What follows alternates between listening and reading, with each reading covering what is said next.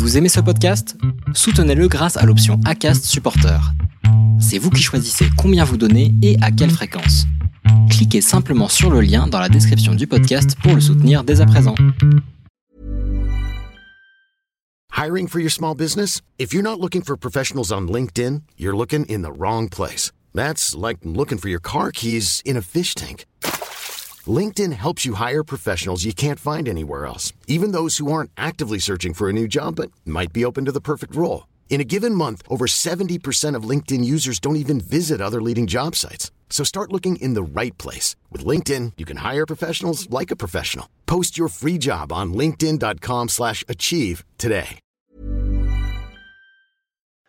Allez, c'est parti. Deuxième enregistrement, partie 2 avec euh, Olivier. Alors, chers auditeurs, j'espère que vous avez écouté cette partie 1 avec euh, Olivier qui a réalisé donc le GR34 en 41 jours, euh, presque, presque 2140 km, 28 400 de dénivelé positif du sud au nord, contrairement à nos amis euh, qui ont déjà parcouru euh, la totalité du GR34 aussi très rapidement.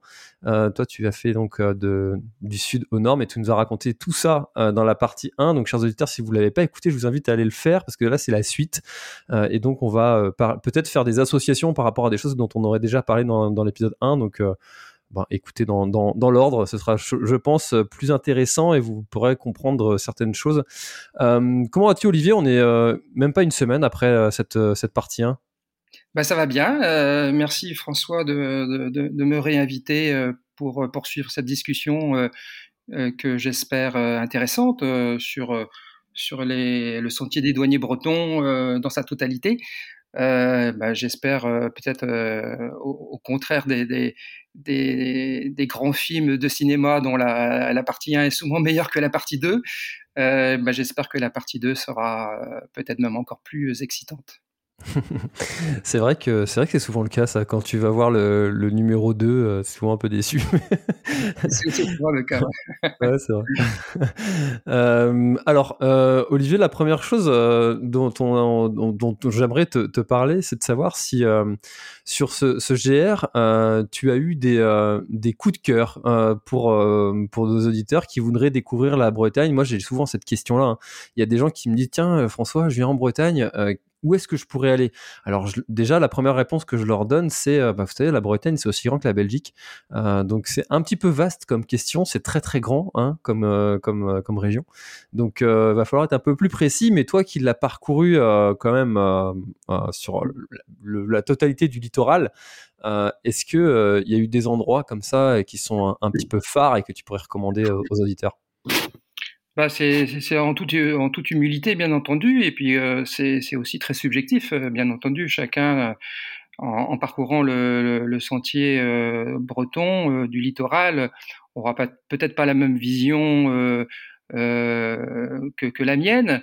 c'est vrai que c'est vrai que avec mon, côté photographique aussi, auquel je, tenais beaucoup dans cette expérience, non seulement le faire en courant, mais aussi m'arrêter assez souvent pour prendre des, photos sur des, coups de cœur visuels, euh, bah, j'étais quand même très sensibilisé par rapport à, toutes les beautés euh, que je pouvais rencontrer, euh, et particulièrement toutes les portions du littoral breton que je ne connaissais pas. donc je rappelle que je suis breton du Finistère, donc il y a quand même pas mal de, lieux du Finistère que je connaissais bien, quelques-uns aussi du, du golfe du Morbihan, euh, bah, aussi, j'ai fait quelques ultra trails et quelques trails en Bretagne aussi, donc je connaissais quelques quelques portions. Mais il y a quand même aussi d'autres endroits que je découvrais pour la première fois. Et, avec ce, ce, cet aspect photographique que j'avais toujours en, tête, euh, bah oui, effectivement, euh, ma, pupille s'est dilatée assez souvent quand même. Euh, bah, si tu veux, pour commencer, euh, et pour nos auditeurs, euh, et peut-être que, bon, je pense que tu as pas mal d'auditeurs aussi voyageurs en Bretagne et aussi des, auditeurs bretons, bah, peut-être que ça va leur ça va leur, leur titiller un petit peu le, leur souvenir. Bah oui, effectivement, il a raison. Voilà, c'est vrai, ce coin, il est sympa. Donc, je pense, je pense qu'on va d'abord commencer peut-être parler des, des, des, de mes coups de cœur sur, euh, sur les deux premiers départements, euh, notamment donc la Loire-Atlantique euh, et ensuite le, le Morbihan. Ouais, faisons, faisons-le dans l'ordre de ton, de ton avancée. Voilà. Donc pour ces deux départements, euh, bah, donc je suis parti le 25 mai à 8 heures du matin. Et euh, oui, ce que je n'ai pas dit aussi, c'est que bon, euh, le, les, les, la beauté de, de, de la Bretagne, sur, sur son, son, littoral notamment, bah, ça dépend bien sûr de la météo on dit souvent qu'un beau ciel gris ou une tempête, euh, ça, ça, donne des, des, des, des, belles impressions visuelles également, mais rien ne vaut un beau soleil bleu euh, sur la côte bretonne. Donc moi, j'ai eu beaucoup de chance, effectivement, au départ, euh, sur les 14 premiers jours euh, de l'aventure, on a eu du très beau temps, même peut-être un peu chaud. Euh, et donc, ça a été vraiment magnifique tout le temps. Et, et, donc, sur la Loire Atlantique, bah, tout de suite, on, après après le, port de Saint-Nazaire, euh, euh, qui est pas très joli effectivement sur les 4-5 premiers kilomètres, euh, parce qu'on passe sur, sur le, port de, construction navale notamment. Mais après, après, après le Saint-Nazaire, tout en restant sur la commune de Saint-Nazaire, donc du côté de Porcé, Porcé-Saint-Nazaire jusqu'à la pointe de l'Ève, on a, on a vraiment de très belles images aussi avec notamment des, pêcheries, euh, les, fameuses, les fameux cabanons là, qui sont sur le bord de mer. Euh, ensuite, on, passe la bolle, euh, bon, rien de, top niveau au niveau de la bolle, et on, passe sur le Pouliguin, le Pouliguin de la pointe de Pin-Château jusqu'à la baie du Scal. On a une succession de petites falaises qui sont vraiment magnifiques. et honnêtement, je pense que c'est beaucoup plus joli quand on le fait d'est en ouest que que d'ouest en est. Euh, donc plutôt dans mon sens euh, où je l'ai fait. Ensuite, on passe sur Bas-sur-Mer, euh, Bas-sur-Mer avec de, de la plage de la Gauvelle jusqu'à la, la, plage Saint-Michel. Là aussi, on a des, des petites falaises et un petit chemin côtier vraiment magnifique. Ensuite, on remonte sur le Croisic, Guérande, la Turballe.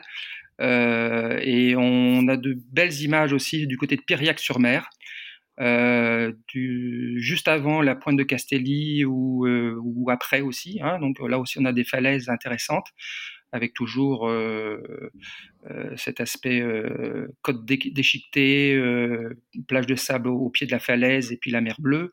Donc ça, vraiment, on a de, très belles randonnées à faire de ce côté-là, avec un chemin toujours côtier, bien entendu, bien sécurisé.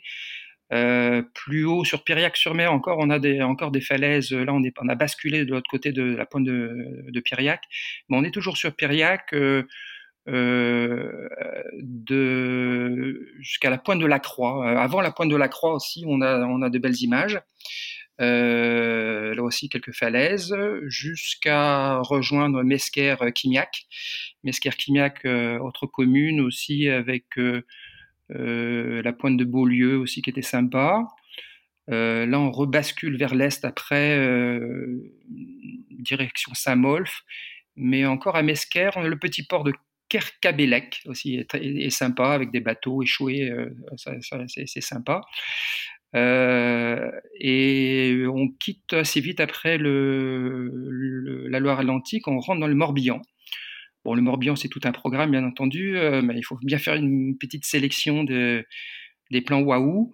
Euh, ben dès qu'on arrive euh, à la pointe du Bill, à la pointe du Bill à Pénétin, euh, là on tombe aussi sur un, littoral atlantique euh, avec des, falaises euh, de couleur ocre en plus, donc qui donne euh, une, couleur, euh, une couleur au paysage couplé au bleu de, la mer. C'est vraiment assez, assez sympa.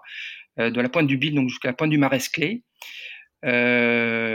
Et, euh, et après, après c'est joli, mais pas vraiment de coup de cœur sur les autres communes euh, qui remontent jusqu'au jusqu'au golfe du Morbihan.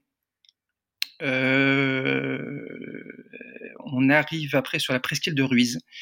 Presqu'île de Ruiz, un grand classique la, que bah, je connaissais pas du tout. Hein, c'est la pointe du Grand Mont.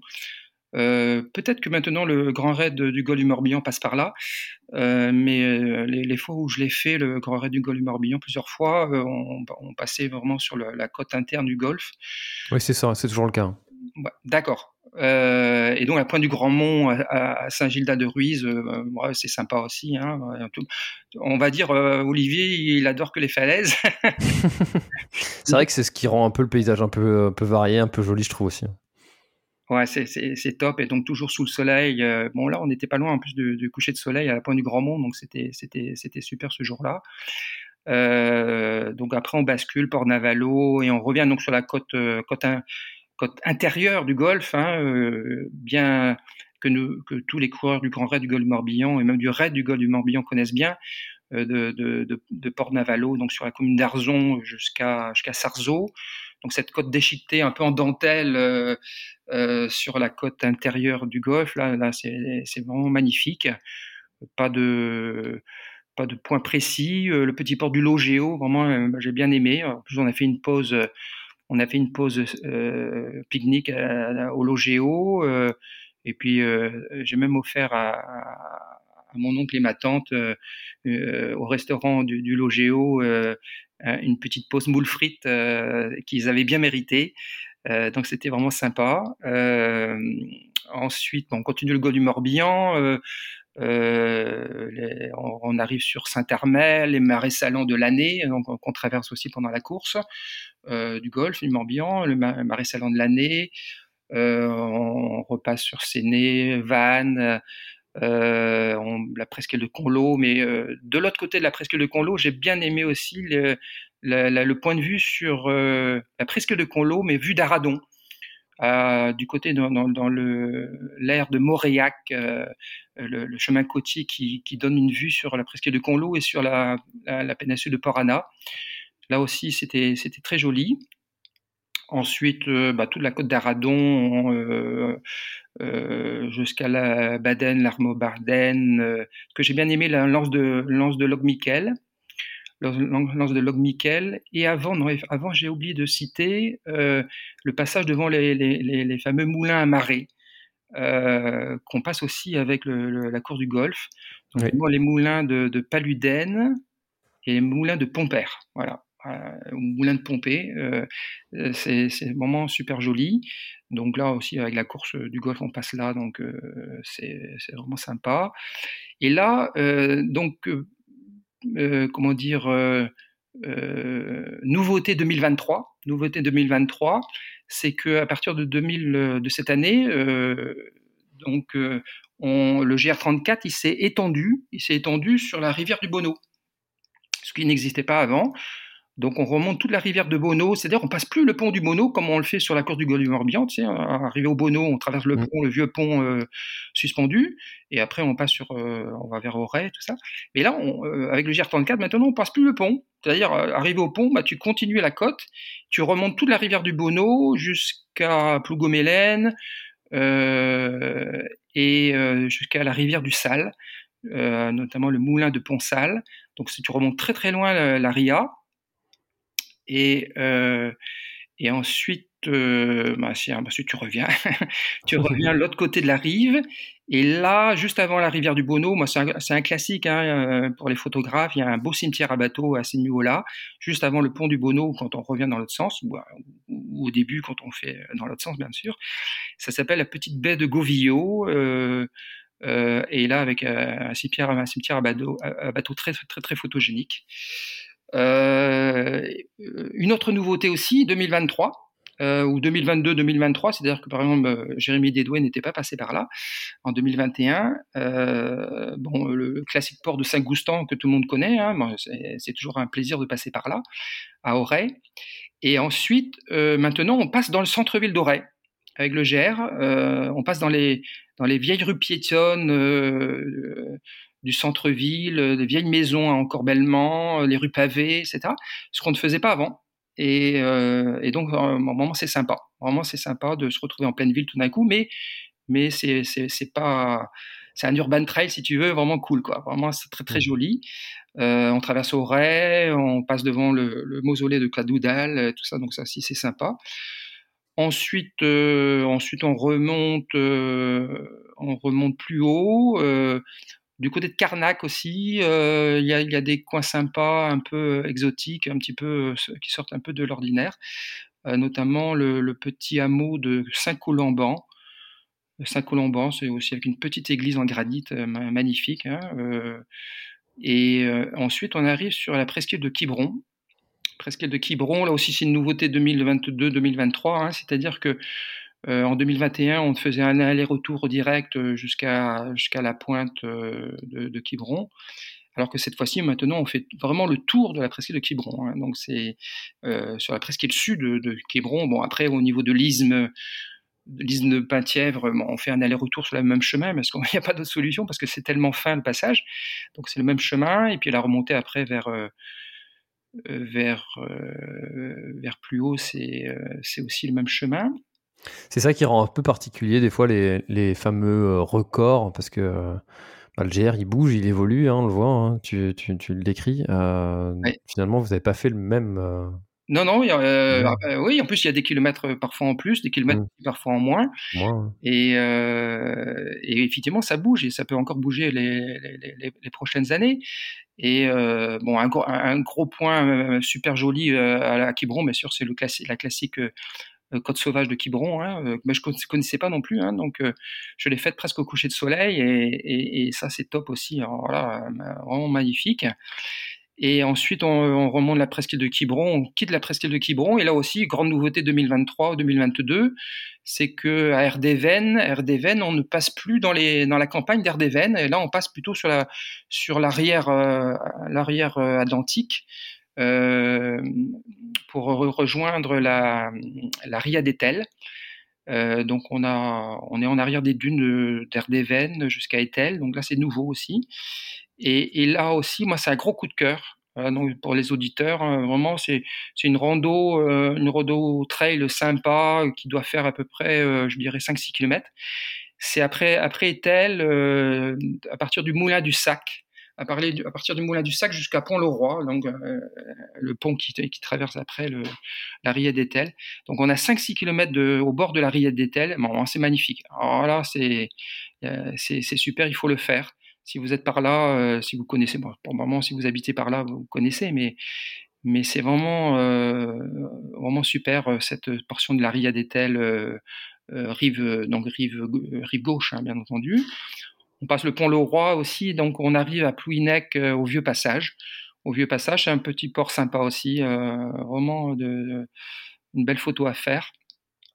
Et euh, bah, on a bientôt fini le Morbihan, hein, parce qu'on remonte mmh. après sans gros coup de cœur, mais c'est une belle découverte. Port-Louis, Logmiquelic, etc.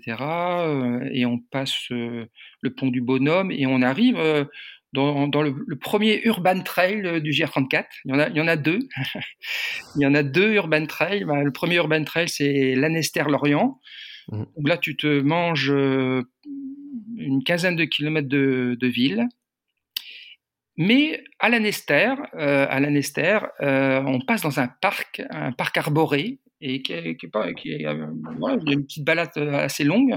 C'est le parc du Plessis à l'Anester. Et c'est vraiment c'est une belle découverte aussi, vraiment magnifique.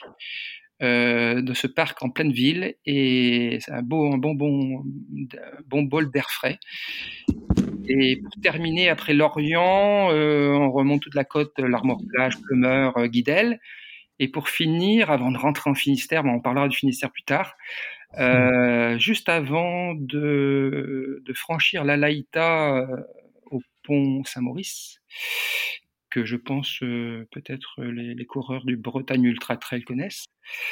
Euh, c'est, c'est, c'est, euh, on a le moulin de Begnénez, voilà, à Guidel.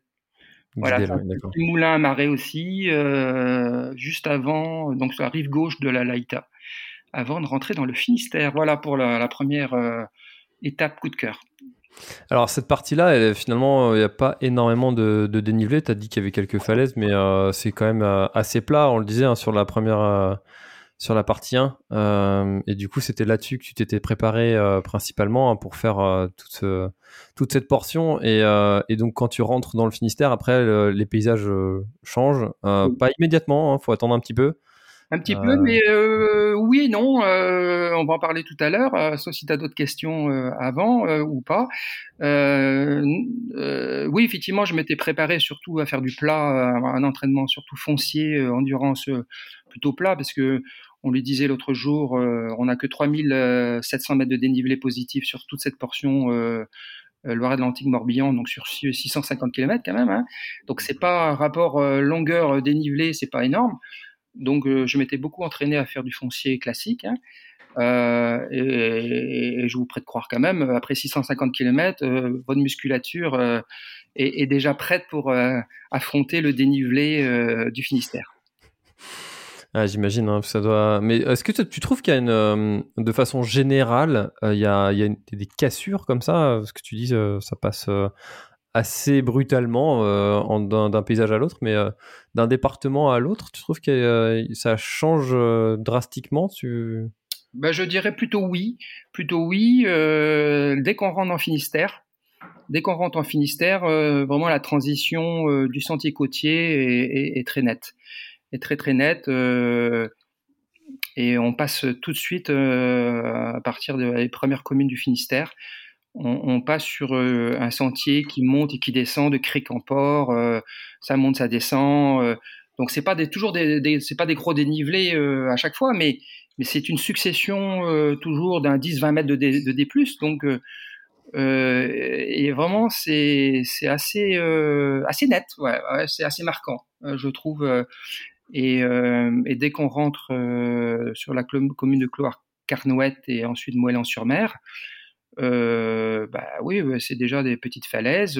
Bah, ça tranche tout de suite avec avec Plumeur et Guidel, hein, où c'est plutôt du sable et, c'est tout, tout plat. Et c'est ce que j'ai remarqué, parce que même, même là où il y a des falaises euh, dans le Morbihan notamment, euh, c'est pas tout, c'est plutôt des, il y a certains plans de falaises qui sont assez assez long, euh, longilignes, c'est-à-dire une fois que tu es monté sur la falaise, bah tu, tu y restes. Et euh, peut-être pas du côté de la, de la pointe du Grand Mont à Presqu'île de mais mais par exemple, euh, quand tu es euh, euh, au-dessus de, la mine d'or à Pénétin, bah, tu es, en haut de la falaise et tu, tu descends pas. Quoi, hein. donc, alors que là, dans le Finistère, bah, tu montes et tu descends sans arrêt. Quoi. Voilà, donc là, là le D, il, est très net. Et après, on le voit jour après jour. Hein, les, les, le, le, D, il, il, est significatif chaque jour. Hein, même si tu n'as pas eu trop l'impression de de faire des, gros dénivelés, mais si, euh, quand tu regardes ta montre euh, le soir, euh, ah bah ouais, j'avais fait 700 mètres quand même aujourd'hui. Donc, ah, c'est ça. Hein. c'est impressionnant. Et sans parler effectivement du Cap Sizun ou de la presqu'île de Crozon, hein, même sur les autres étapes avant ou après, c'est un peu, un peu ça. Hein. Ça monte et ça descend. Voilà. Ah, c'est sûr qu'il y, y, a des endroits où, où c'est vraiment. Enfin, on, penserait, on pourrait penser que ça, c'est des petites montées, mais cumulées, en fait, tu arrives à. Mmh quand même un sacré chiffre au bout du compte. Euh, alors du coup, passons-y au Finistère. Oh là là, alors le Finistère, bah, tu sais, le Finistère, c'est le plus long département euh, par rapport au GR34. Hein. Il fait 903 km, 903 km de GR34 sur le Finistère. Bah, je crois que c'est le département qui a le plus de côtes euh, de, France. C'est possible, ouais, c'est possible. Bah, bah, ça, 903 km. euh, peut-être plus en fait, parce que bon, le GR34, il épouse pas euh, parfaitement euh, la côte, hein, et c'est peut-être aussi un, tout petit reproche, euh, euh, mais bon, ça va venir, euh, ça va venir, notamment en rade de Brest que tu connais bien. En rade de Brest, ben on, on, fait pas, on, fait pas la côte, hein, on fait pas la côte de, du Fou, on fait pas la côte de l'hôpital Confroute, on fait pas la côte de Logona d'Aoulas, on fait pas la côte de Plougastel, et pourtant il y a un chemin qui existe, hein, qui est magnifique. Et, ben non, on passe dans la campagne et, euh, et, donc effectivement, la, la, si on veut, la côte est encore plus longue que 900 km. Quoi. Euh, et donc, euh, euh, bah dans le Finistère, euh, bah, il y, a y a plein de coups de cœur encore. Hein, c'est, c'est magnifique. Dès que, donc, je disais tout à l'heure qu'on rentre après avoir franchi la Laïta, on rentre sur le Finistère à Cloire Carnouette. Euh, et, là, on est tout de suite, frappé par euh, le changement de, par rapport au sentier. Et, euh, donc toute la côte entre, entre le Pouldu, le Pouldu et Douélan, bah, c'est magnifique, magnifique avec des petites falaises euh, superbes. Et pour arriver bien sûr au port à, à l'Anse de Douélan, qui est un grand classique iconique, je dirais, de Bretagne. Hein. On pourrait, je pourrais citer une, dizaine de sites iconiques de Bretagne, hein, vraiment. Euh, donc Douélan, bah, tout le monde connaît Douélan, c'est magnifique avec son phare, son petit port et tout ça. Donc on fait tout, le tour hein, de, de, de Lens. Donc le propre du GR34, hein, bah, c'est de ne pas s'embarrasser, euh, bien entendu, parce que de toute façon ils ont, on n'a pas le choix. On fait toujours euh, le pourtour de, de, toutes les anses et, tous les abers hein, euh, qu'on peut qu'on puisse rencontrer. Et ça peut être parfois bien bien perçu, comme peut-être pas toujours bien perçu. En tout cas, moi, ça m'est parfois rentré, garder, ça, m'est resté un petit peu en travers de la gorge euh, euh, de, faire toutes ces ans, ces abers jusqu'au bout. c'est quand tu le fais dans une randonnée juste à la journée où tu fais que 15 km, euh, ouais, ça va, quoi. C'est cool. Ah ouais, c'est super, quoi. Mais là, quand tu as déjà 40 bornes dans les pattes et que tu te, tu te prends encore l'abert qui fait 15 km et que tu vois pas le bout, euh, là, tu. Ah, tu te dis, je vais en face, quoi. Ah ouais, ouais, c'est ça. Ben ouais, souvent, souvent euh, l'embouchure de la berre, il est à 500 mètres à vol, à vol d'oiseau, quoi. Hmm. Euh, ah bah tiens, en face, c'est 500 mètres. Et non, t'as 15-20 bornes à faire quoi, pour y arriver. Quoi. Donc, euh, J'ai regardé euh, sur, sur Internet en même temps qu'on parle euh, le nombre de kilomètres qu'il y a de, de côtes sur, sur le Finistère, c'est 2263 kilomètres. Oh là là ouais, ouais. Ah, J'imagine pas. Peut-être qu'ils comptent aussi les, les îles aussi, Ouessant et compagnie. Donc, ah non, c'est impressionnant. Ouais. c'est une étude récente, hein, ça, ça, ça, a un an. ils ont on parlait de 1250 kilomètres avant. Et en fait, il y a eu une nouvelle étude du service hydrographique et océanographique de la marine qui, a développé un outil pour mesurer de façon euh, affinée euh, vraiment au, trait des, côtes. Euh, et ils sont arrivés à 2263 km. Oh bah ça c'est impressionnant effectivement.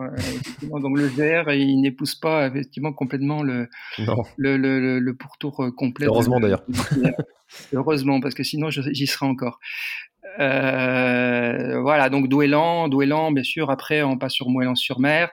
Donc pas pas un bon souvenir. Hein, je, l'ai noté dans je l'ai noté dans mes mes coups durs en fait. Hein, euh, même si c'était finalement très joli, hein, euh, in, fine, c'est la remontée de de lance de, du Bélon le bélon, le bélon, le fameux bélon, euh, les huîtres de bélon que tout le monde connaît, bah, la remontée de la, de du bélon ou l'anse du bélon fait 23 km. 23 km aller-retour et on a le fameux 500 mètres à vol d'oiseau à l'embouchure. Et, là, ça n'en finit pas. J'ai mis 5 heures à faire ça. C'est en plus ça monte et ça descend sans arrêt. C'est vachement technique. Euh, et puis l'anse, elle n'est pas rectiligne. Hein. Il y a des petites oreilles en plus euh, dans l'anse, quoi. Donc euh, tu fais aussi le tour des, oreilles de l'anse. Euh, ça n'en finit pas. C'était un cauchemar. C'était un cauchemar. Bon, entre parenthèses.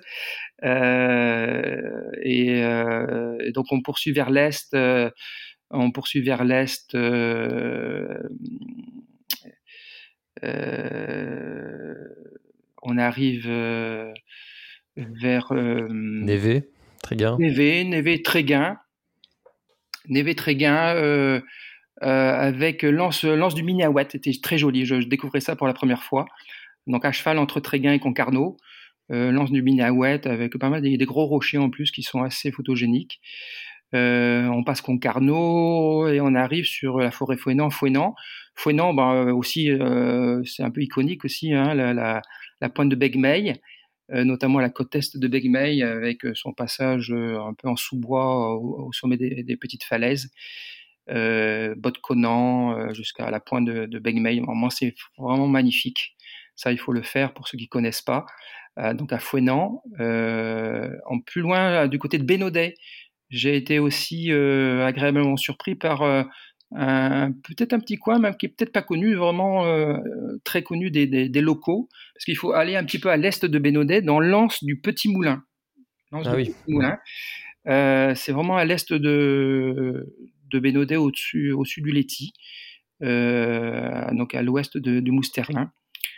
Et vraiment très très très très très jolie cette anse, une belle découverte. Et après Bénodet, juste après Bénodet, toujours sur Bénodet, mais après le port de Bénodet, on a aussi l'anse de Penfoul, où là aussi tu as deux, deux, jolis bateaux en cimetière de bateaux. qui sont vraiment au fin fond de l'Anse. Et ça, ça vaut le coup d'œil aussi, c'est sympa. Euh, de l'autre côté de Bénodet, bon, euh, un des top 10 bien sûr iconiques de Bretagne, c'est le, petit port de Sainte-Marine, que tout le monde connaît aussi. Sainte-Marine, il faut y aller. Sainte-Marine, hop, voilà, des bons restos, des bons petits euh, bars, crêperies sur le bord du petit port, toujours bien ensoleillé. il, faut, il faut aller à Sainte-Marine parce que c'est top. Voilà. Euh, ensuite, on continue plus loin, euh, on passe l'île Tudy, euh, Combrit, Pont-l'Abbé. Et j'ai eu la chance de passer au, port de l'Esconil, au port de l'Esconil au petit matin, au lever de soleil. Et là, c'était joli. Il y avait beaucoup de bateaux colorés à l'intérieur du port, un, petit port de pêche. Hein. Et, donc, il y avait de, belles couleurs ce matin-là au port de l'Esconil. C'est un ancien port langoustinier, hein, très réputé. Euh, et, la balade jusqu'au rocher, du Goudoul, qui se trouve euh, un kilomètre plus loin. Il y a des gros rochers aussi sur le bord de mer qui sont vraiment magnifiques. Donc cette petite balade entre et le Goudoul, euh, ça, ça, vaut le coup. Ensuite, on continue toute la côte, on passe le Guilvinec, Pinmar, etc. Et on remonte toute la baie d'Audierne. La baie d'Audierne, là, là, on fait pas mal de crochets dans l'intérieur dans l'intérieur. On remonte aussi des, petits étangs, euh, un peu comme les, les abers. Euh, donc tu, remontes les étangs euh, qui sont longilignes. Donc aussi, tu as pas mal de kilomètres de remontée, de, faire tout le tour des, étangs. Donc c'est assez marécageux aussi. voilà, donc c'est voilà, c'est ça à voir, mais on, est content quand on en sort. Et après, un peu plus au nord, on arrive à Port-Spoulan. Port-Spoulan, j'ai j'y suis passé tôt le matin, il faisait pas très beau, donc j'ai pas eu de belles lumières sur Port Spoulan, mais bon, c'est aussi réputé. Hein. C'est un joli petit port, un, petit, euh, un joli petit phare aussi blanc et rouge. Donc c'est un, un, beau cadre euh, du Sud Finistère. Et là, euh, bon, on arrive sur du, top niveau là maintenant. Alors là, là tu t'arrêtes tellement c'est beau, même quand tu fais du trail. bah, c'est tout le, d'abord le Cap Cisin Sud. Voilà, alors, le Cap Cisin Sud, euh, bon, j'y suis passé aussi quand il faisait beau. Euh, à partir de Primelin, Primelin Port Stars, à partir de là, euh, alors là, je m'arrêtais tout le temps à faire des photos. tu passes l'anse du Loc, ensuite tu arrives sur Plogoff, donc le sud Plogoff, la pointe de Plogoff, la pointe de, de Fontenaud, euh, il y a des petits ports aussi euh, dans, des criques des falaises, euh, plus loin le port de Bestré et jusqu'à la pointe du Rat. Voilà, jusqu'à la pointe du Rat. Donc toute cette côte du sud Cap Sizun, c'est c'est magnifique. Donc si vous avez les auditeurs une rando, juste une rando ou un trail à faire juste sur une matinée euh, ou sur un peu plus long, sur euh, la journée en aller-retour, bah, euh, pas, il faut partir de quasiment d'Audierne jusqu'à Pointe du Raz en aller-retour, quoi. C'est, magnifique. Hein. Voilà. où on a le trail, le trail du, de la Pointe du Raz qui passe, qui passe là. Voilà, voilà, bah, top. C'était une découverte aussi pour moi, je ne connaissais pas je connaissais pas. J'étais allé une fois dans la pointe du Raz, mais juste à la pointe du Raz. Mais là, euh, le faire en, le faire en courant sur le, sud, là, c'était, top. En plus, avec la, lumière, euh, comme je faisais donc du sud au nord, donc je faisais, là, j'étais de, d'est en ouest. Euh, sur cette côte, bah, j'avais le soleil aussi dans le dos, donc j'avais la, lumière du soleil qui, qui m'éclairait le passage. Alors que si tu fais dans l'autre sens, tu avais peut-être une autre, une autre lumière un peu soleil dans les yeux donc euh, c'était peut-être pas, aussi bien. Donc en tout cas dans ce sens-là, c'était, euh, c'était magnifique. Et après donc j'ai passé la pointe du Rat. Bon là, tu connais ça aussi très bien. Euh, le retour jusqu'à la baie des Trépassés aussi, c'est très technique bien sûr, hein, très technique et très très très joli jusqu'à la baie des, Trépassés. Tu passes après la baie des, des Trépassés et tu remontes vers la pointe du Vent. Là aussi très technique, mais avec des eaux turquoises, c'était c'était vraiment magnifique euh, euh, jusqu'à la, la, chapelle Saint-Thé avec sa, sa fontaine. et puis après, ça c'était quasiment le lendemain parce que je me, je me suis arrêté après la pointe du vent ce soir-là. Et le lendemain, donc j'ai fait toute la, la, côte nord du Cap Sizun, j'ai fait toute la côte nord du Cap Sizun, même jusqu'à jusqu'à jusqu'à Sainte-Anne-de-la-Palue. Hein. donc j'ai fait une bonne cinquantaine de kilomètres ce jour-là. Et toute cette côte nord du, Cap Sizun, sur les communes de, de Clédens-Cap Sizun, Goulien, Bezec-Cap Sizun, Poulan-sur-Mer. Donc, bah, c'est la partie la plus technique du GR34, hein, quasiment. même si ça rivalise un petit peu avec les falaises de, les falaises de Ploua, Plouézec en Côte d'Armor au niveau technique, mais euh, très technique, mais euh, de, par le dénivelé qu'il y a sur ces falaises euh, et ces pointes successives, c'est vraiment magnifique, vraiment à, faire aussi si vous connaissez pas. c'est c'est un bon entraînement pour la Réunion. Si vous voulez aller faire la diagonale ou le trail du Bourbon, allez vous entraîner là. Ça sera, ça sera suffisant, je pense. Oui. c'est vrai, il y, a tout, il y, a beaucoup de, trailers du coin euh, font euh, le, le, le, parcours euh, Douarnenez-Audierne. C'est un des, des, grands classiques des trailers du coin de faire dans ce sens-là Douarnenez-Audierne. Ouais, ah ouais, c'est, c'est, c'était une découverte pour moi aussi. Hein, et bon, c'est là que j'ai rencontré, je le disais en partie 1, j'ai, j'ai croisé euh, Nicolas Van den Elsken à ce niveau-là. Donc ça, ça, a ajouté une petite note euh, hyper sympa euh, et un grand souvenir. Et là, c'est là aussi que j'ai, j'ai, j'ai passé mais en mon millième kilomètre. Voilà. Oui. j'ai, j'ai fait le millième à ce niveau-là. Euh, et je crois que j'ai mis 19 jours pour arriver là. Voilà, 19 jours sud-nord. Euh, ensuite, on remonte, on remonte toute la baie de Douarnenez. Euh, et là, on arrive euh, sur un, tout petit trail, un tout petit trail qui s'appelle le Grand Raid du Finistère. et et fastoche. et, ça se fait même, même sans échauffement. Ouais, ouais, ouais, ouais. Ah, inscrire, enfin, on peut plus s'inscrire maintenant, mais, mais et ben, bah, ça commence fort, hein, ça commence fort. Euh, bon, après, c'est dans l'autre sens. Hein, euh, vous trompez pas de, sens quand vous ferez le GRF. Euh, moi, c'était dans l'autre sens. comme je le dis, en tant que tu as la mer à droite, t'es pas mal. Donc moi, j'avais la mer à gauche. Hein. Bah, sur 2000 km, j'avais la mer à gauche. Hein. Ça, ça, aussi, c'est assez simple. Et, et, là, on commence fort avec la pointe du Guerne. On dit Guerne ou Guerne La pointe du Guerne, voilà. La pointe du pour la petite histoire, c'est là où j'ai voulu demander ma femme en mariage. Oh là là ah ouais, Également, ça s'est fait à, à Tresbienne. Tresbienne, exactement, en, bon breton.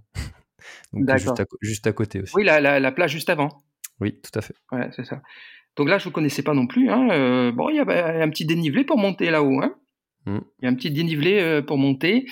Euh, avec tous ces sapins euh, au sommet de ces pins au niveau au sommet de, la falaise. On a on a 70 80 des plus. Hein. On a euh, le haut de la falaise est à 80 à peu près, je pense. Hein.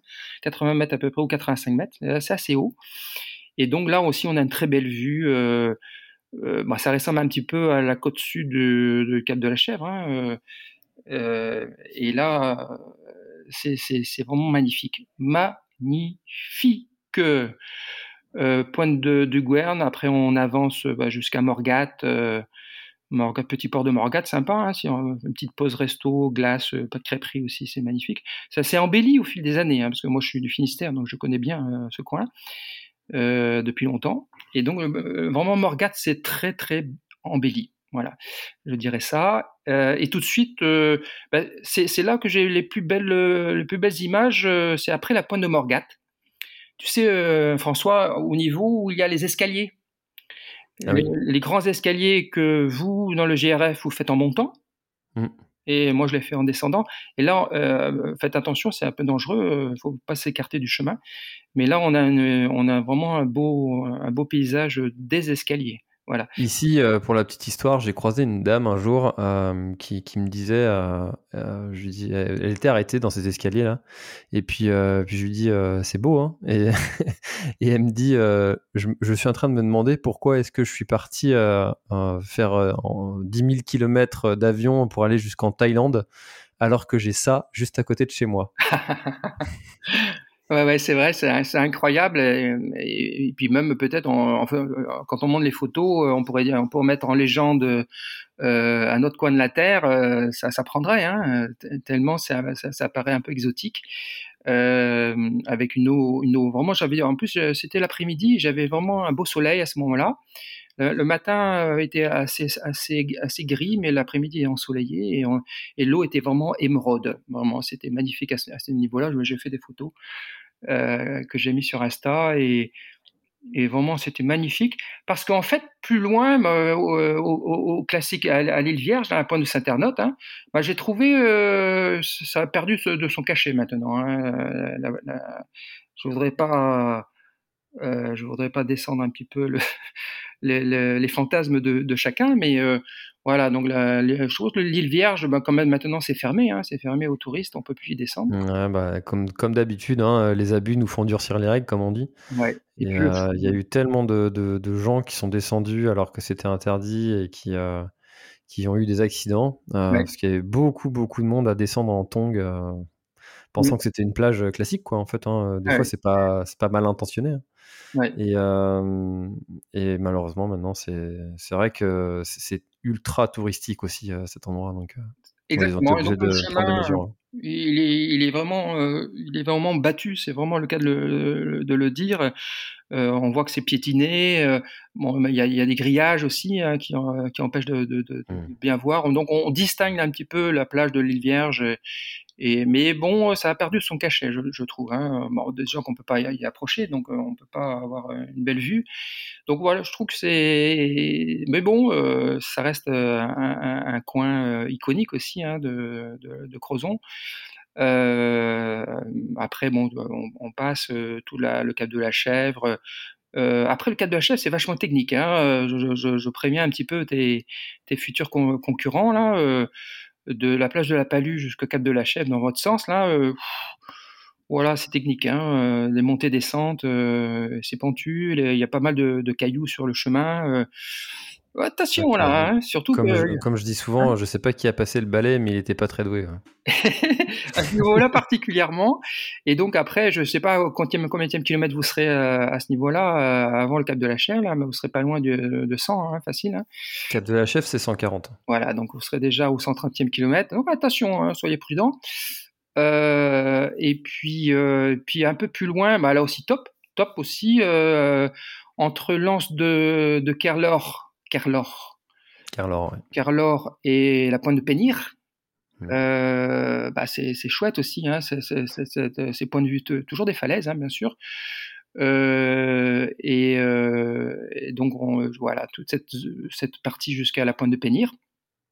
Magnifique, magnifique. la borne, la borne des, des 1000 km hein, à la pointe de Pénir. Voilà. Euh, d'autant plus symbolique si on, a vraiment fait les 1000 km. euh, c'est interdit de s'arrêter prendre la photo devant la bande si on a fait que 20 km. Hein. non, je rigole. Euh, voilà, moi, moi, je me suis arrêté devant parce que j'étais à 1000, 1100 là déjà. Euh, donc symbolique. Ensuite, bah, bah, c'est joli jusqu'à la pointe de Toulinguet, Camaret. Point de, des Espagnols, euh, ça c'est ton parcours. Euh, voilà, euh, j'en dirai pas plus. ensuite, on remonte, on remonte bah, sur ton parcours. là où il y a des vaches, paraît-il, sur les plages. Ah, t'as vu ça Voilà. et puis, voilà, l'Envéoc, l'Andévélec. On a, on a, tiens, bah, pour tes, pour, les coureurs du GRF, euh, arrêtez-vous au point de vue de, de, Landévennec, là, sur l'île sur de Térénèse. Hein. Je ne sais pas si tu, oui, vous passez, vous passez sur la route, vous descendez la route pour descendre à Landévennec, c'est ça?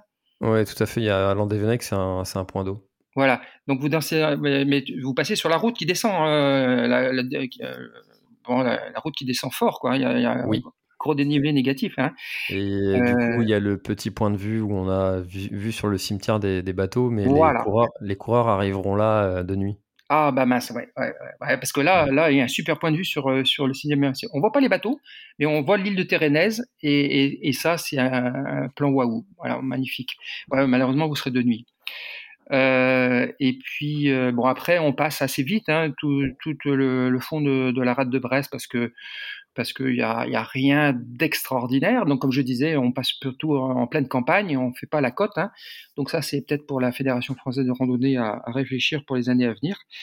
Euh, parce que vraiment, euh, je ne sais pas si tu connais euh, François, mais les, chemins de, par exemple, de, de Logona d'Aoulas, de bord de mer, ils sont vraiment magnifiques. Hein. Vraiment, c'est un super chemin de rando. bref, voilà, on avance jusqu'à Brest, où on passe, on passe le deuxième Brest Urban Trail, voilà, mmh. que tu as fait, je crois aussi. Hein, j'ai animé, euh, j'ai animé des conférences, mais euh, j'ai pas participé. C'est mon fils qui a, qui a participé à course enfant. Ouais. Et euh, bah, c'était sympa aussi parce que moi je suis originaire de là, hein. j'ai fait mes études à Brest, donc je connais bien Brest. Hein. Et mais je voilà, ça m'a fait passer dans, dans, des coins de Brest que je connaissais pas du tout. Voilà, c'est surtout en arrière, en arrière de la gare de Brest, etc., au-dessus du port, etc. Donc euh, ça a été euh, bon, rien de bien sûr de, de, mirobolant, mais bon, c'était assez euh, étonnant, voilà, je dirais. Voilà, donc on passe Brest, et puis après on arrive sur le trail du bout du monde. Le fameux le fameux, le plus beau trail du monde. Euh, hein bon, après le Grand du Finistère. Mais... Après le Grand du Finistère, sans, sans, euh, sans Toute objectivité, hein, toute objectivité, bien sûr. Voilà. Et donc, euh, voilà, donc passer, euh, passer le fort du Délec, voilà, passer le fort du Délec jusqu'à la pointe du Petit Minou, là aussi magnifique. Hein. Quand on arrive sur la pointe du Petit Minou, là, vraiment, c'est magnifique. Magnifique. bon, c'est top 10 aussi iconique de Bretagne. Euh, cette vue sur le, phare de la pointe du Petit Minou, euh, iconique. Euh, et ensuite de Berthom jusqu'à la pointe Saint-Mathieu, aussi magnifique, magnifique aussi. Ensuite, on remonte le Conquet, euh, Ploumoguer, Plouarzel. Plouarzel, la pointe de Corsen. La pointe de Corsen, c'est magnifique aussi. un peu plus haut, Port-Stévigné aussi. S'il y a un beau coucher de soleil à ce niveau-là, c'est top, euh, belle vue, euh, des beaux rochers, euh, voilà. Ensuite, bah, s'il fallait élire, s'il fallait élire un, un aber parmi d'autres, bah, je, moi personnellement, je dirais la Beryl Voilà, la Beryl c'est celui que je préfère. Tu sais que je l'ai découvert il y a pas longtemps. J'ai été faire un swimrun euh, et, et, en fait, c'était un des endroits de, du Finistère que je connaissais pas je connaissais très bien le Conquet avec justement le travail du bout du monde. Au-dessus, euh, tout ce qui est Landeda, la Bervrac, etc., je connaissais très bien parce que j'ai un terrain là-haut. Mais entre les deux, euh, eh ben, je connaissais pas. Et, mm. puis bah, j'ai découvert un coin, mais vraiment superbe, euh, qui, euh, qui s'y prête très bien en plus au swimrun. Oui, oui, oui, effectivement. Bah là, pareil, quand on est à l'autre bout, on, on voit là, bah, qu'on soit, soit, à la Nile Dut ou, ou en face, euh, il y, a, y, a, quoi, il y a 400 mètres à vol d'oiseau, quoi. Et donc, j'imagine qu'on peut, qu'on peut nager aussi euh, facilement dans, dans ces eaux. Et euh, mais le tour, il fait quand même 9, 9 et 7, 16, hein, 15, 16 km à peu près. Hein. Ah, c'est pas, c'est pas rien. 15 hein. bornes, faut faire le tour de la Beryl-Dut. Mais euh, voilà, je pense que c'est celui que je préfère. Euh, parce que je n'aime pas faire le tour des anses comme ça. donc, euh, je trouve ça vachement long. Et donc, la, la c'est joli. C'est joli. on remonte après sur Port Spoder, à Mazou. Mazou, Mazou Port Spoder, jusqu'à la pointe de la Garchine. là, c'est super joli. Donc, pour l'anecdote, Mazou, Mazou c'est le seul port de France, avec euh, dans les Côtes d'Armor, à avoir un port en, pieux d'amarrage. Mmh, C'est-à-dire que ce sont des, troncs d'arbres qui sont plantés euh, au fond de la grève, quoi, depuis des décennies, euh, voire peut-être plusieurs siècles. Hein. Et les bateaux sont amarrés sur ces pieux, voilà, des pieux en bois. Voilà. Donc il y en a, il y en a que deux en France, euh, et qui sont les deux sont sur le GR34. Donc Mazou, euh, si vous voulez, un beau, joli coin euh, à visiter, qui est pas très connu en plus, hein, parce que c'est un petit peu en dehors du circuit rando classique. Euh, allez-y à Mazou, voilà, c'est au sud du village de Port-Spoder. voilà, donc après on, remonte plus haut, après on arrive sur la route, la route touristique de Landunvez, c'est magnifique, hein, c'est un, grand classique aussi, avec la chapelle Saint-Sanson. euh, Landunvez, on remonte plus haut. Oui, on arrive à Port-Salle. Ah ouais, moi j'ai bien aimé Port-Salle. C'est un joli petit port de pêche. bon petit, des petits pubs aussi sympas sur le port. Et je me suis arrêté en fait à la pointe du, Guy, du Guiligui. Point du Guiligui, c'est au, sud du port de Port-Salle. Et là, là tu as un double point, euh, tu le point de vue qui est magnifique sur le port, mais tu as non seulement tu as, as un, vieux dolmen, en fait c'est même une allée couverte, une allée couverte mégalithique, et juste à côté, tu as une croix, tu une croix sur le rocher. Et donc, euh, j'ai pique-niqué là, euh, ce jour-là, face, face au port de Port-Salle, avec ses maisons colorées. Vraiment un, un, bon souvenir. Voilà, super. T'as as vu la, petite encre de l'Amococadis Ben non, non, non, non, je l'ai pas vue parce que je crois qu'elle se trouve au nord, euh, à la pointe nord euh, du port, et c'est le GR34, il bifurque avant. D'accord, ok. Malheureusement, je l'ai pas vue. Voilà, mm. effectivement. Euh, donc voilà, ouais, je, je, savais qu'elle était là, et mais malheureusement, je pouvais pas trop dévier de mon de mon sentier. Ouais, j'imagine que tu en avais déjà assez à faire.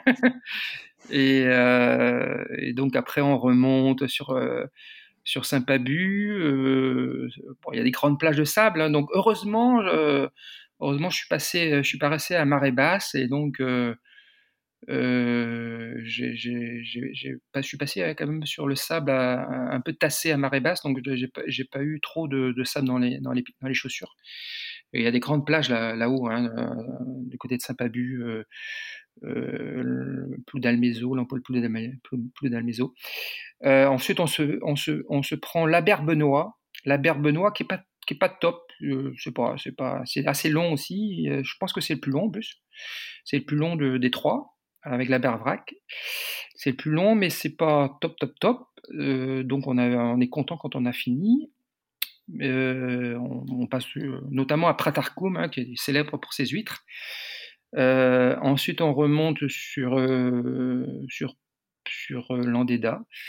Landéda, bah, c'est joli, hein, Landéda, on bifurque sur la Bervrac. La Bervrac, magnifique aussi, c'est sympa. on arrive au pont, comment dire, au vallon de l'enfer, où il y a des vieux bateaux des vieux bateaux, des vieux, enfin, de, vieux bateaux que le père Jaouen avait entretenus, notamment la Belle Étoile, du Père Jaouen, donc au fond de cette, de cette petite euh, anse. Donc on passe juste devant les bateaux. C'est un petit chantier euh, naval. Euh, et on fait le tour de la Bervrac. On, on, passe le pont et on revient après sur Plouguerneau, Plouguerneau et on remonte à la côte nord de Plouguerneau. Là, tu sais, au moment où on, voit le phare, le phare de l'île Vierge. Vierge, ouais, très loin. Et, euh, et, donc, quand on fait le GR34 total, bah, c'est un point, un point, un point symbolique parce que là, c'est à ce moment-là que tu bifurques vraiment vers, euh, vers, euh, vers l'est. parce que là, là après, c'est, c'est, on est puis espère d'avoir le vent d'ouest dans le dos, quoi. Voilà. Mmh. Et puis c'est là, c'est, le passage à, de, de, la Manche, je crois. Hein. Je, pense aussi probablement, ouais, ouais entre l'Atlantique et la Manche. Donc une belle vue sur le phare de l'île Vierge, le plus, le plus haut phare d'Europe. Euh, avec des belles vues sur ce phare. C'est un des endroits iconiques aussi, le phare de l'île Vierge, hein, en Bretagne. Et toute cette côte nord de Plougarneau, c'est joli, hein, vraiment, pour ceux qui ne connaissent pas, c'est vraiment une belle rando à faire ou un trail aussi, parce que c'est moyennement technique, euh, mais il y a vraiment de beaux rochers, des gros rochers granitiques euh, qui sont euh, qui sont vraiment sur le bord de, côte et, et, ça, vaut vraiment le, détour.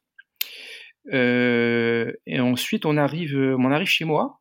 On arrive chez moi parce que moi, je suis originaire de, de Landerneau, certes, mais aussi de Brignogan-Plage. Donc, on arrive après Plougarneau euh, sur euh, Guissény,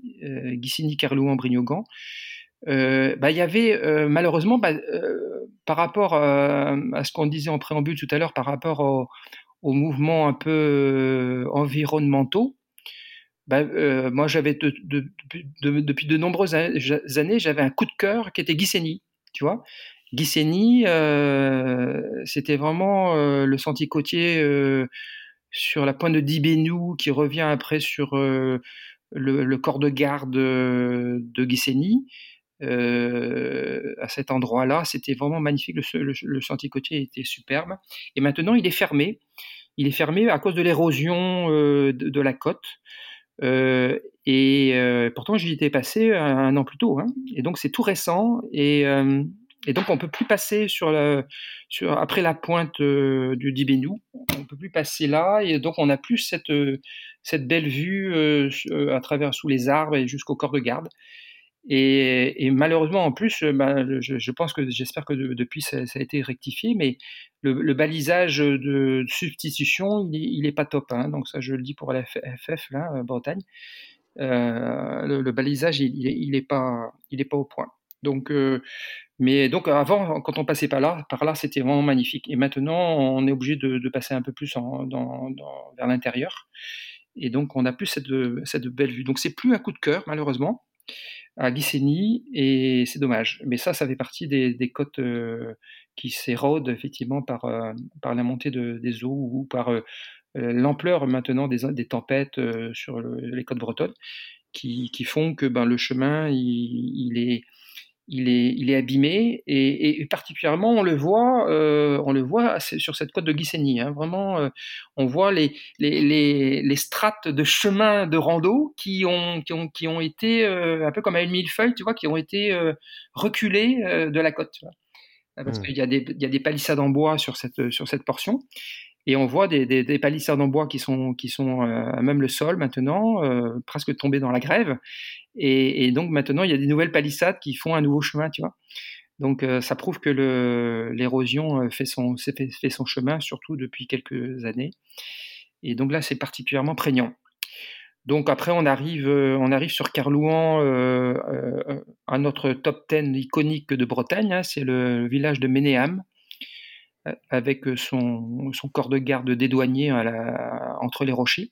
La fameuse petite maison coincée dans les rochers. Voilà. Euh, une des deux maisons coincées sur, sur les rochers du GR34, on en parlera plus tard. Et donc ça là est iconique aussi, euh, vraiment c'est magnifique à passer par là. Et bon, il y a beaucoup de, touristes aussi, hein, bien entendu, bien entendu en juillet, juin, juillet, août, il y a beaucoup de monde, mais ça reste vraiment un coin super euh, joli à, visiter. Et après, on pousse 3 km plus loin, on pousse jusqu'à Brignogan-Plage, donc ça c'est chez moi. mais en toute objectivité, sans chauvinisme aucun, c'est vraiment un des plus beaux coins de Bretagne. Voilà. Euh, c'est magnifique. Une alliance de, plages de sable blanc fin, euh, de, un des plus beaux phares de Bretagne avec le phare de Pontusval, qui est aussi un, des top 10 iconiques de Bretagne. Tu as, deux icônes de Bretagne à, 3 km, à 4 km d'écart. Euh, le phare de Pontusval, la baie de Briogan, et euh, de très belles plages donc de sable, je disais, euh, beaucoup coucher de soleil euh, aussi à ce niveau-là quand on y est le soir. Et peut-être l'anecdote aussi, c'est que c'est si on devait élire ça, ça n'a jamais été fait. Hein, et élisons les, les, les, les, dix, les dix troquets les plus, les plus emblématiques de, de la côte bretonne. ben, c'est le, le, Café du Port à Brignogan. Voilà. Euh, ça, c'est, il est sur le GR34. Et c'est en, juin, juillet, août, septembre, euh, c'est, c'est the place to be. Donc si vous voulez boire un verre un jour euh, sur le bord de mer en Bretagne et qu'il fait beau, il faut l'espérer, mais il fait toujours beau en Bretagne, allez au Café du Port de Brignogan. Voilà, ça c'est le conseil d'Olivier. Euh, sans aucun chauvinisme, euh, parce que, euh, comme j'ai, fait le, pourtour complet, j'en ai vu d'autres qui étaient vraiment sympas, je, pourrais en faire la liste. et il y en a d'autres qui sont vraiment super sympas aussi, des, petits bars sur le GR, où on peut s'arrêter boire un verre, surtout quand il fait chaud. Et voilà, celui de Brignogan en fait partie des 10 meilleurs. Voilà. Euh, voilà, euh, on continue sur Ploues 4, on continue sur euh, les dunes de Kerema, Ploues 4, voilà, on avance, Cléder. une des, des, plus belles plages de Bretagne, c'est peut-être la plage des Amiettes, mais quand on passe sur le GR à Cléder, elle, est, elle est jolie, mais on, on s'en rend pas, compte trop parce qu'en passant sur le chemin, Je crois qu'il faut vraiment descendre sur la plage, descendre sur au bord des rochers, etc., pour se rendre compte que la plage est très, belle. donc voilà, du, sentier, ça, le paraît moins. Par contre, un peu plus loin, là, c'était une découverte aussi, à la limite entre Cléder et Sibiril. Il y a une petite anse qui est l'anse de Port-Neuf, que j'ai vraiment adoré. Voilà, j'ai vraiment été, oh là, super, là, j'ai sorti l'appareil photo. Lance de Port-Neuf, euh, juste avant le port de Mogueriec. Voilà, donc ça aussi, pour les gens qui connaissent euh, le coin ou qui ne sont pas très loin, allez-y, euh, visitez, Lance de Port-Neuf. Plus loin, Santec. Santec aussi, on connaît tous Roscoff, Saint-Paul-de-Léon, mais Santec, il y a de très très belles plages. après, après le village, entre Santec et Roscoff, il y a de très belles plages, notamment la plage du Pouldu. Euh, oh là là, pas grand monde en plus. Une plage de sable blanc, euh, des beaux rochers. S'il fait beau, la mer est émeraude. Euh, allez-y, c'est magnifique. Voilà, super. Ah, le Pouldu, j'adore. C'est vrai que c'est très très beau. J'ai eu quelques mois de ma vie où j'ai habité à, Saint-Paul-de-Léon. Ah oui. Donc je connais un petit peu ce, coin-là et c'est vrai que c'est très très très beau.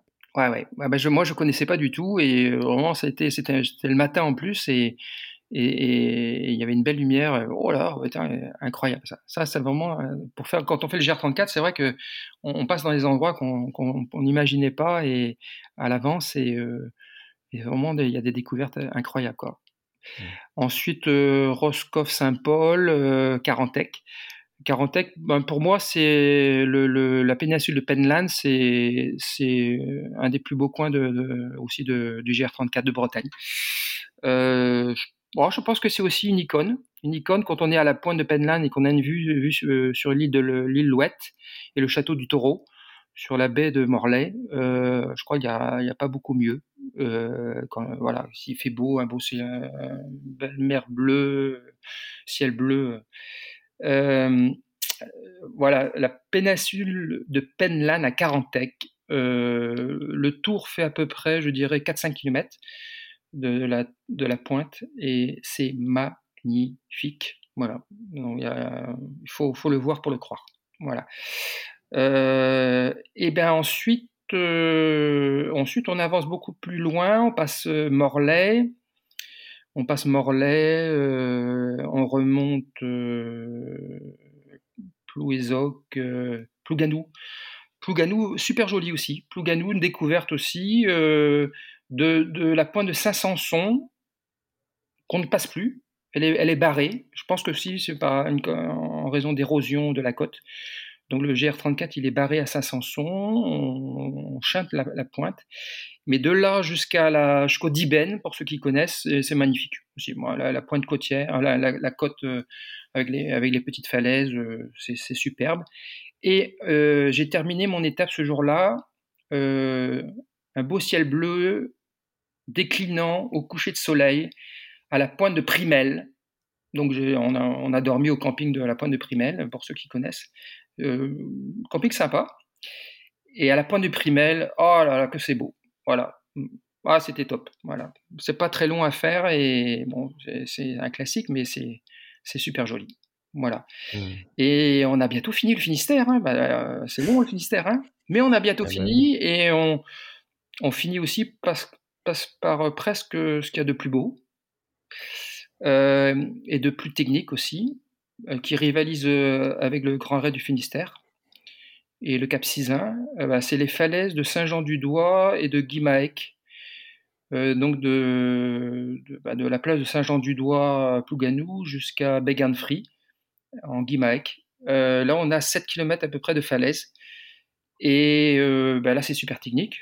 justement, j'ai croisé, je ne sais pas s'ils écouteront le, podcast, j'ai croisé toute une, bande de trailers qui étaient beaucoup plus performants que moi. Et ils étaient une dizaine et je les ai croisés juste au début de Saint-Jean-du-Doigt et donc j'aurais dit ce que je faisais, hein, effectivement. Donc euh, ils sont été sympas. Et puis euh, ils faisaient l'aller-retour en fait en trail, en, entraînement. Hein, euh. et je crois qu'ils préparaient tous des, des, des, des compètes en France. Et, euh, et donc, eh ben, on salue les trailers de Plouganou euh, qui nous écoutent, euh, j'en suis sûr et certain. je connais pas du tout ce qu'on là. Ah bah ouais, ouais, donc là, par contre, c'est vachement, vachement technique et là aussi pour s'entraîner pour la Réunion, pour ceux qui sont dans du côté du Trégor, bah, ils connaissent bien entendu et bah, ils s'entraînent là pour pour faire du dénivelé et il y a du dénivelé. Voilà. et puis c'est joli, bien sûr, parce que là, on a vraiment des belles vues. Euh. En plus, euh, ben, ce que j'ai pas dit euh, aussi, c'est que surtout à cette période mai-juin, c'est que, ben, comme aussi en, presque le Crozon, hein, et un peu partout, donc tu as, tu as, tu as, cette association de fleurs de bruyère. mauve-violette et, et d'ajonc jaune sur la lande, et, ça donne une image, euh, une couleur euh, fantastique. Voilà. C'est pas c'est pas pareil que si tu vas en automne, quoi. Voilà. C'est vraiment à cette période-là de fin du printemps, euh, tu as les fleurs qui sont sorties et, c'est magnifique. Voilà. Voilà. Ben, on a fini le Finistère parce qu'après on arrive à l'Oquirec et, on passe le fameux pont, le fameux pont après l'Oquirec pour rentrer en Côte d'Armor. ah, ce, fameux, Finistère, pour moi, je, je suis pas, je suis pas loin d'être objectif et puis je suis loin d'avoir fait toutes les, toutes les côtes comme toi, mais je trouve vraiment que c'est la partie la plus belle de la Bretagne. Mais, euh, mais, c'est vrai qu'il y a, des, pépites et là, on parle beaucoup de, du sentier côtier et quand on pense Bretagne, on pense souvent mer, euh, océan, euh, voile. Euh, mais on a aussi toute la partie à l'intérieur des terres, évidemment, hein, qui, qui, est aussi très très très belle, avec euh, tous les sentiers destination cœur de Bretagne. Euh, si jamais mmh. vous avez envie aussi d'aller voir l'intérieur des terres, si vous êtes dans le coin pendant quelques temps, ben, il y, a, y, a, toute cette cause, ces, merveilles qu'on peut trouver à l'intérieur des terres et qui a aussi de très belles choses à faire. Oui, surtout qu'on peut faire les deux, hein, sans, mmh. sans, sans, difficulté. On peut, et puis souvent, on peut presque faire ça dans la même journée. Hein. On peut faire un euh, côté, côté Argoat et un côté euh, Armor. Euh, on peut faire les deux, hein, vraiment. C'est ça la Bretagne, la mmh. Bretagne profonde, la Haute-Bretagne, cœur de Bretagne, comme tu dis, qui, qui, est mise en valeur maintenant par l'association que tu connais. Exactement, exactement. C'est vrai qu'il y a beaucoup d'actions qui sont faites pour populariser un peu ces, ces endroits. Euh, alors passons, euh, passons déjà une heure. Oh euh, on va faire une partie 3. on, va, essayer de d'accélérer. tu veux que je parle des Côtes d'Armor maintenant? Passons aux Côtes d'Armor. Bon, bah, ça, c'est un, comment dire, un, esprit mitigé de ma part parce que un, sentiment mitigé, je dirais, euh, et, j'espère que que notre ami euh, Priska euh, Erhardt ne m'en voudra pas. elle le sait que non.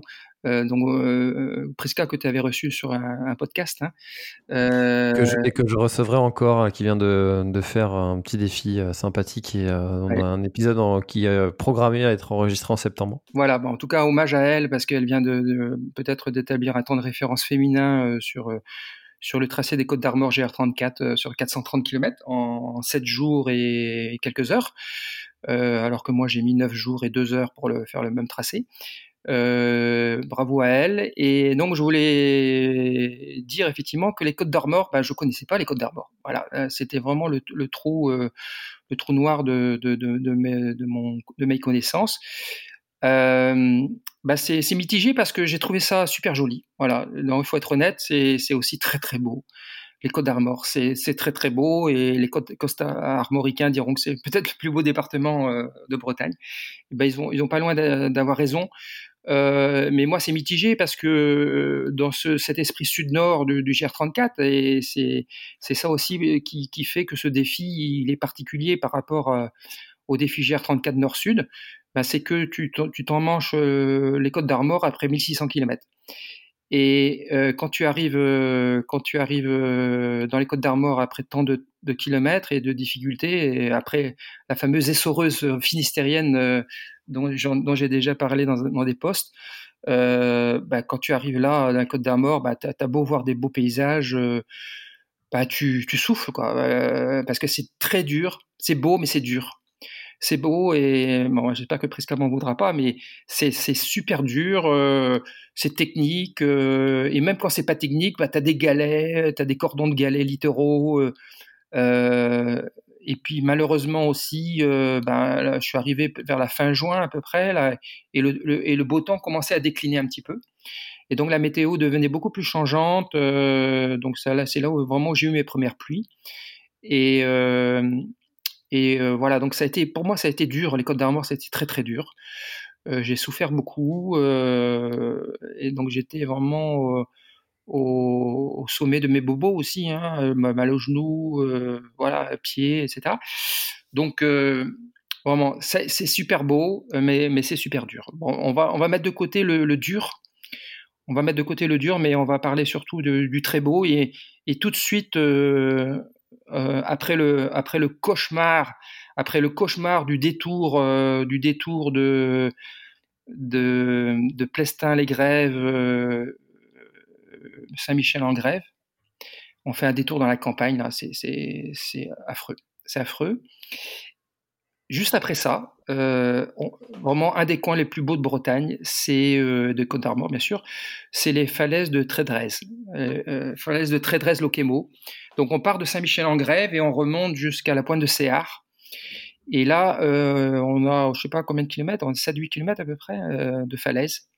C'est magnifique, vraiment peut-être les plus belles falaises aussi de Bretagne. Bon, il y en a beaucoup, hein, mais ça serait difficile de les, de les départager. Donc là, c'est top. C'est top niveau au point de vue euh, beauté.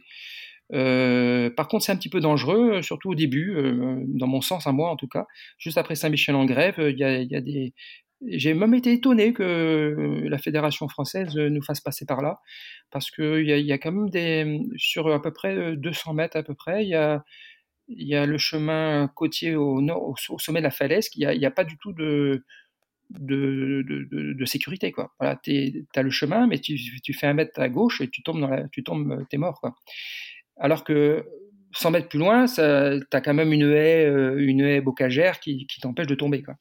Donc là, c'est un petit peu dangereux sur 100 mètres, mais après, euh, voilà, après ça va, et puis bah, c'est magnifique. Voilà. Top, top, top niveau, euh, c'est super beau. Ensuite, on avance plus loin, on, on fait la RIA la ria de, de l'Agnon, euh, qu'on voit qu'on voit pas le bout. Voilà, tu fais le les retours pour aller jusqu'à l'Agnon. Euh, et T'as dû aimer ce passage. Ouais, j'ai adoré. Voilà, j'ai adoré. j'ai plutôt pesté, euh, comme d'habitude. Euh, ça n'en finissait pas. Ensuite, on arrive du côté de de Tréburdin, non, magnifique. Hein, là, je découvrais, je, découvrais tous les ça, il n'y a pas de problème. Donc, de Portsmabo jusqu'à la pointe de Beat. Euh, donc, on a de très belles vues aussi sur cette pointe de Beat. Avant de bifurquer sur Tréburdin, euh, la, pointe du, Castel aussi, la pointe du Castel à Tréburdin, c'est joli. Avec la vue sur l'île de Milieu, euh, l'île de c'est ça. Euh, ensuite, euh, ensuite, on, fait aussi un, grand détour, mais là aussi j'ai pesté. Euh, ça, c'est un peu des, incohérences du GR34. Hein. Ils te font faire des détours, euh, des détours de campagne en fait, de campagne. alors qu'il y, a la route côtière, certes c'est par un souci de sécurité, parce que la route côtière, il n'y a, sûrement pas de, de possibilité de passage piéton au bord de la route, donc ils font un grand décalage par la campagne mais euh, le décalage était un petit peu exagéré, tu vois. Donc, euh, euh, sais plus sur une proportion, de quelle proportion on était, mais je dirais à peu près par la côte, c'est à peu près 4 km hein, pour rejoindre le, bout, le bout de raccord, de raccordement plus loin. Et ils te font faire un détour de, de 12 km, tu vois. 12 km dans la campagne par rapport à 4 km que si tu avais continué tout droit sur le bord de mer. Voilà, donc euh, il y a eu plusieurs détours comme ça qui sont assez, euh, assez euh, difficiles, bah, surtout quand tu fais un GR long comme ça. Si c'est si sur la journée, ça va, il n'y a pas de problème. Mais si, mais si quand c'est après 40 km, c'est infernal. Voilà. Là, c'est là où le, plaisir de, de, de, la, fin, de la course, de, de l'avancée, n'y est plus à contrario de bah, je, fais le GR, je suis le GR, et il faut avoir cette rigueur. c'est ça, exactement difficile à tenir, surtout après 1800 km. Quoi. Ouais, exactement. Bah, c'est, exactement le sentiment qu'on a. on nous fait faire des détours le détour de Pestarigre dont je disais tout à l'heure, qui était vraiment, euh, oh là là, c'était un enfer. Et, et celui-là aussi de Plumeur-Baudou, on, on, on, passe bon, on passe à côté du radom, c'est le, le, radar de Plumeur-Baudou. Hein, C'était la sortie scolaire euh, classique. Hein, voilà, ma sortie scolaire, elle, elle, était plutôt euh, ronchonnante. Et, euh, et mais ça c'était c'était après avoir fait l'île Grande. Donc l'île Grande c'était joli. Voilà. Donc on fait le tour de l'île Grande et ça c'est sympa. Voilà, c'est sympa. Il n'y a pas de dénivelé. Ça fait 7 km le tour de l'île. J'ai particulièrement aimé le, la, la, côte est de l'île Grande. Donc ça c'était ça c'était chouette. Euh, ensuite, l'ultra trail des Côtes d'Armor qui passe là. Ouais, Ouais, ouais, ouais, ouais, euh, encore un ultra trail que j'ai fait en succès, en successif, quoi. Euh, et, et, on avance plus loin. On avance plus loin. On passe du côté de Plouanac. Hein. Bon, c'est un classique. Euh, j'ai surtout aimé la plage de Saint-Guirec euh, de Plouanac, euh, où il y a l'oratoire sur la plage, le, la petite plage qui est vraiment sympa avec le château le château euh, sur l'île en face. Euh, par contre, Ploumanac, la côte de, Gardin, de qui est iconique aussi en Bretagne, mais euh, c'est hyper, bah, c'est le plus beau chemin GR34 de, de Bretagne. C'est tellement, tellement, là par contre, ils n'ont pas oublié de passer le balai. c'est lisse, c'est beau, c'est bien balisé, c'est trop beau, tu vois. C'est trop, trop modernisé. Et puis, et puis il y a beaucoup de touristes aussi. il y a beaucoup de touristes, donc euh, voilà. Donc c'est mitigé, voilà, voilà. Euh, je, je, mettrai pas ça dans mes coups de cœur, bizarrement. Et euh, mais voilà, place Saint, place, place Saint-Guirec, c'était sympa. Et après, on monte plus loin vers Plougrescan. Euh, Plougrescan, euh, ben là, on, on, arrive à la deuxième maison entre les, rochers, donc au gouffre de Plougrescan, à Castelmeur. Donc là, c'est une des dix icônes de Bretagne aussi, hein, avec cette maison entre les rochers. Euh, et juste avant, bah là, c'est cadeau. Là, c'est cadeau. Là, à mon avis, c'est pas connu. C'est pas connu du tout, euh, bah, sauf pour les gens locaux. Hein, mais à Plougrescan aussi, mais un peu plus en avant, euh, un peu plus avant sur la côte ouest de Plougrescan. Donc ah, ça, c'est avant Castelmeur. Il y a, on passe sur le sentier côtier, on passe juste à côté d'une petite île une petite île qui s'appelle l'île Wenez, qui, mais qui se trouve à, à 200 mètres de la côte. Hein. Et donc, comme c'est donc à marée basse, on peut y aller à pied, et à marée haute, c'est entouré d'eau. Et cette petite île, doit faire, euh, je sais pas combien, elle doit faire 100, euh, je dirais, de 300 mètres carrés à peu près, pas plus. Et sur cette île, il y a, une maison. Voilà, et, une maison avec un petit mur, etc. Et donc, tu as l'impression que l'île, c'est qu'une maison. Voilà. Et, et ça, c'est vraiment très joli. Voilà. Ah, ça, c'est si vous avez une balade à faire, allez voir cette île avec cette maison. C'est cadeau. Et effectivement, moi, j'ai rarement vu des photos de, ce, de, ce, lieu. Voilà. Donc ça, c'est un truc euh, inédit à mon avis. Ouais, je connaissais pas non plus. Euh, et après, après, bon voilà, euh, là aussi c'est top niveau. Top niveau, on, on, arrive sur les falaises de, de Plouézec et de Plouat donc, de, euh, donc sur, au nord-ouest euh, de la baie de Saint-Brieuc. Parmi donc l'endroit le, plus technique aussi au niveau du GR de Bretagne. Donc là aussi, c'est hyper compliqué. C'est niveau réunion, niveau diagonale des fous. mais bah oui, bah, je, pense que le trail de Glazik passe par là, hein, il me semble. Hein, oui il passe par là. Peut-être, je ne sais pas s'il passe vraiment tout au nord, euh, sous, la pointe de Minard. Non, je crois que ça tourne avant. Ouais.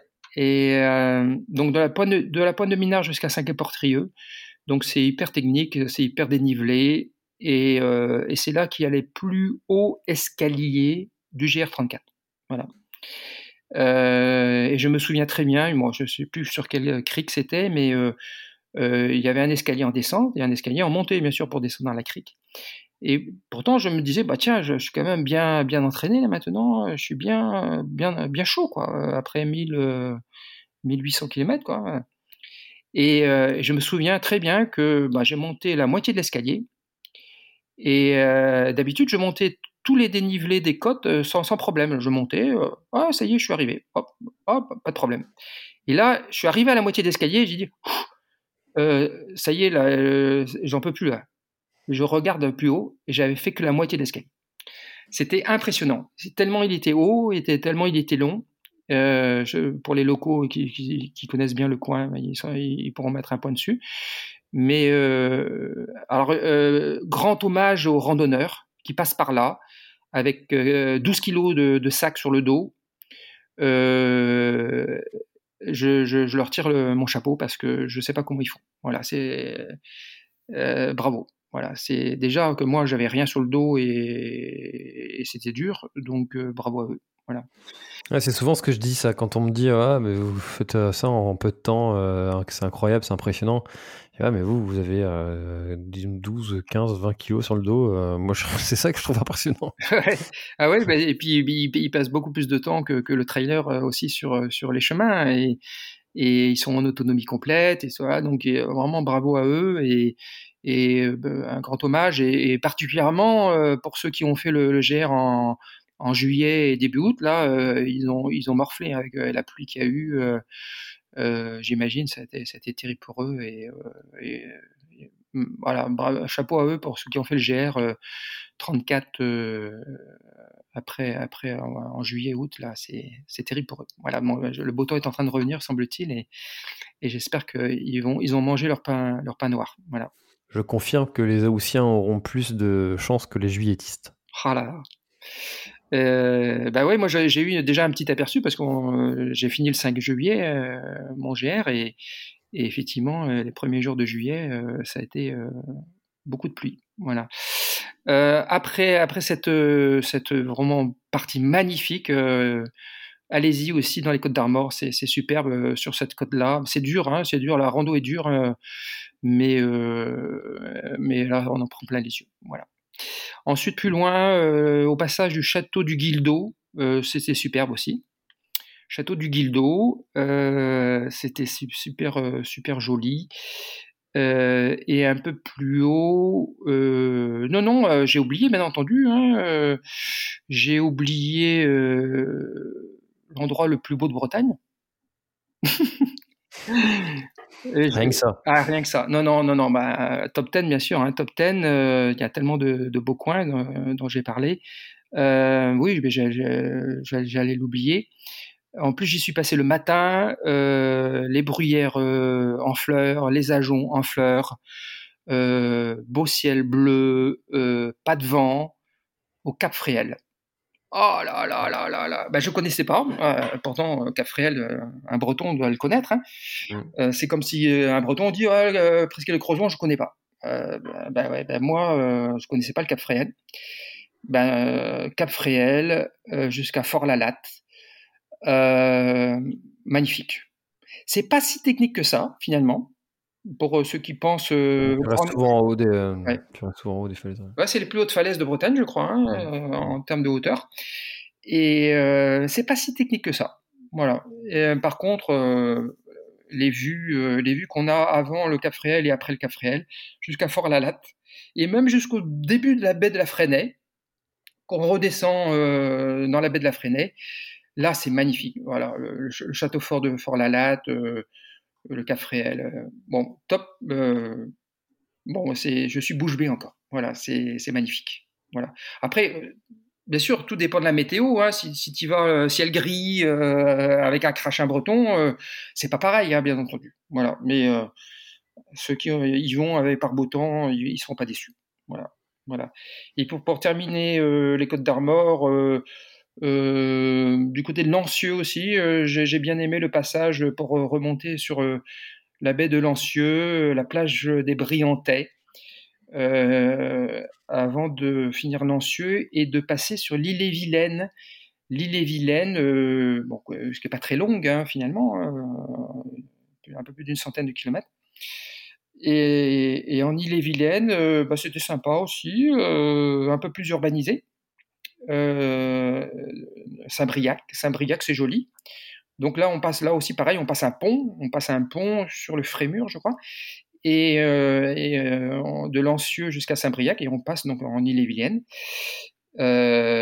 Et, donc Saint-Briac, c'est très joli très joli sur le, sentier côtier qui a été qui a été ouvert il y a pas longtemps en plus hein, parce que je crois qu'il y avait des il y avait comment dire des des, difficultés avec les propriétaires euh, locaux qui, euh, qui n'avaient pas ouvert leur chemin euh, selon la loi du littoral.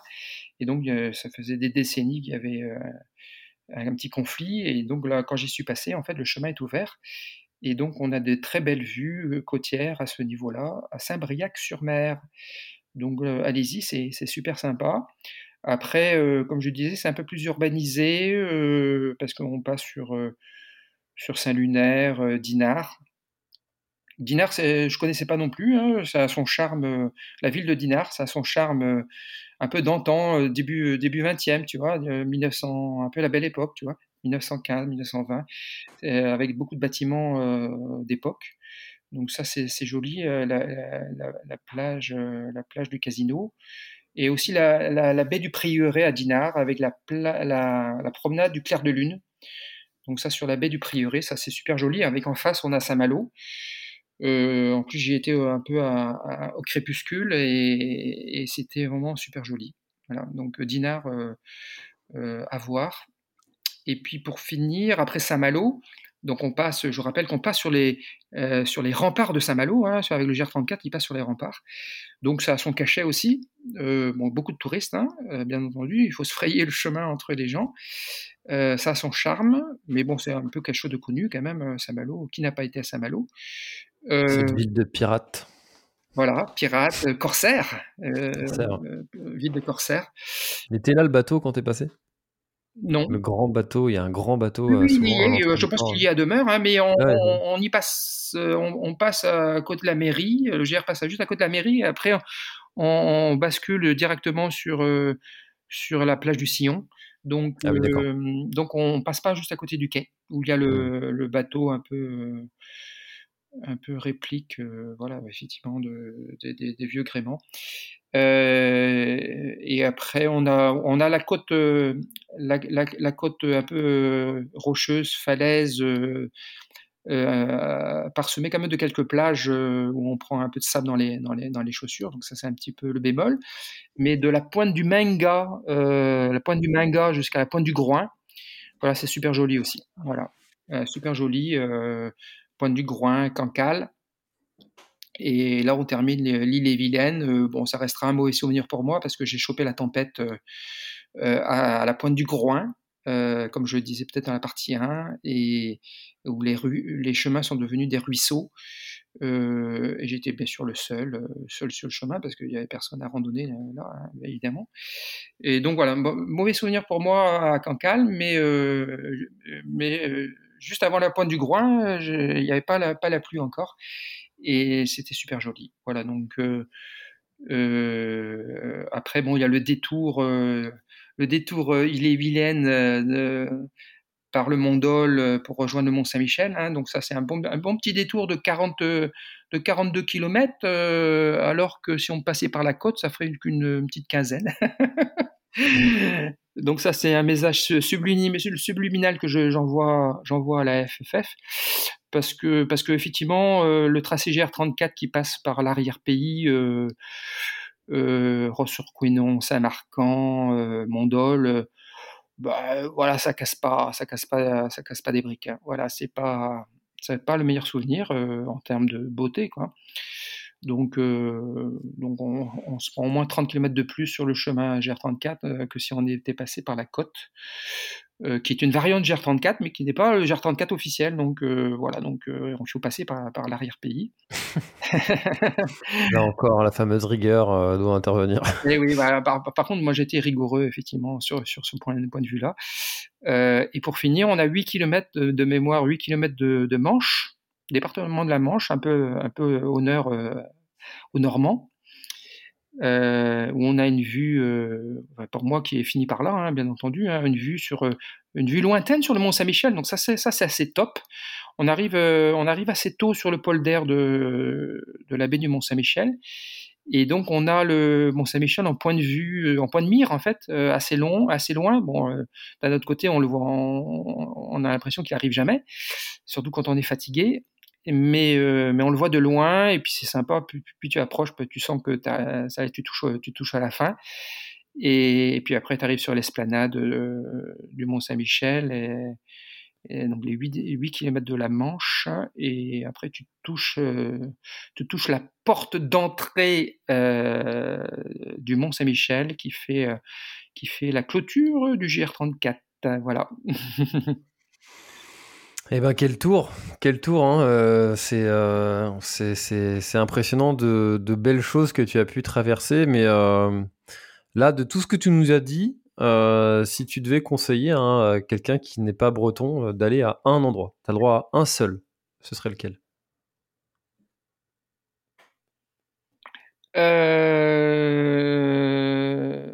Bah, je, je, ouais, non, après, j'ai bien mis l'accent sur, euh, sur des trucs top niveau, hein, euh, euh, mais un seul, bah, le Cap Cisin Sud, voilà, de d'Audierne de, jusqu'à la, la, pointe du Rat. Voilà, mmh. ça, ça, par beau temps bien sûr. ça c'est et, au printemps avec les fleurs, les fleurs qui, qui, qui brillent de leur couleur. c'est vraiment un gros coup euh, voilà, parce que c'est technique sans être trop technique aussi. Je l'ai pas dit. Hein, c'est le, Cap Cisin Sud est, moins difficile que le Cap Cisin Nord. Il n'y a pas de, il y a, pas, il a pas photo. euh, c'est un peu technique quand même. Hein. Non, non, faut pas croire. Hein. C'est pas une balade facile, hein. mais euh, voilà, c'est plus abordable pour pour tout le monde. Et voilà, c'est magnifique. Et donc, je répète, dans, mon sens aussi, hein, peut-être, hein, dans mon sens euh, est-ouest, parce que la lumière avec le soleil dans le dos, euh, euh, ou le soleil vraiment pas trop dans, les yeux, c'est. Voilà, peut-être, je, je, parce que tu me poses la question, je dis ça, voilà. Hmm. Et est-ce que. Durant ta balade, est-ce que tu as pu constater euh, des, des choses qui ont évolué. On a un petit peu parlé de, l'érosion, mais euh, des sentiers. Euh, est-ce qu'il y a l'impact environnemental, qui, enfin l'évolution climatique, est-ce que tu as pu constater certaines évolutions sur le sentier dues au, au, changement climatique? Dû au changement climatique. Euh, euh, c'est difficile à, mesurer comme ça, j'imagine. Oui, non, non, après, bah, je dirais non, il n'y a, pas de quoi, il a pas non, je ne veux pas faire peur aux auditeurs. Euh, non, en fait, c'est une, oui, tu as tout, tu as tout à fait raison. c'est une évidence. C'est une évidence. Je le disais tout à l'heure. il y a eu plusieurs endroits où on voit manifestement et, en l'occurrence, le chemin était détourné, hein, le chemin était fermé. On voit que, euh, par la force, par la force des, marées, euh, des, tempêtes successives, euh, peut-être effectivement liées à la montée des eaux ou peut-être à, aux, tempêtes qui sont un peu plus agressives qu'auparavant, je ne sais pas. Euh, on, le voit dans plusieurs endroits du circuit euh, où, l'érosion, euh, l'érosion des côtes est manifeste, mais surtout sur sur les zones un peu dunaires, tu vois, où où la côte est beaucoup plus fragile à ce niveau-là. et donc bah oui, je l'ai je l'ai noté euh, dans plusieurs endroits. Donc l'endroit où, c'était le plus évident, c'était à Guissény, euh, dans le Finistère, euh, du côté aussi de Pouldreuzic Pénors, Pénors Pouldreuzic. là aussi, la côte, on voit qu'elle est qu'elle est érodée, et pourtant il y a un super cordon de galets à ce niveau-là dans la baie d'Audierne. Hein.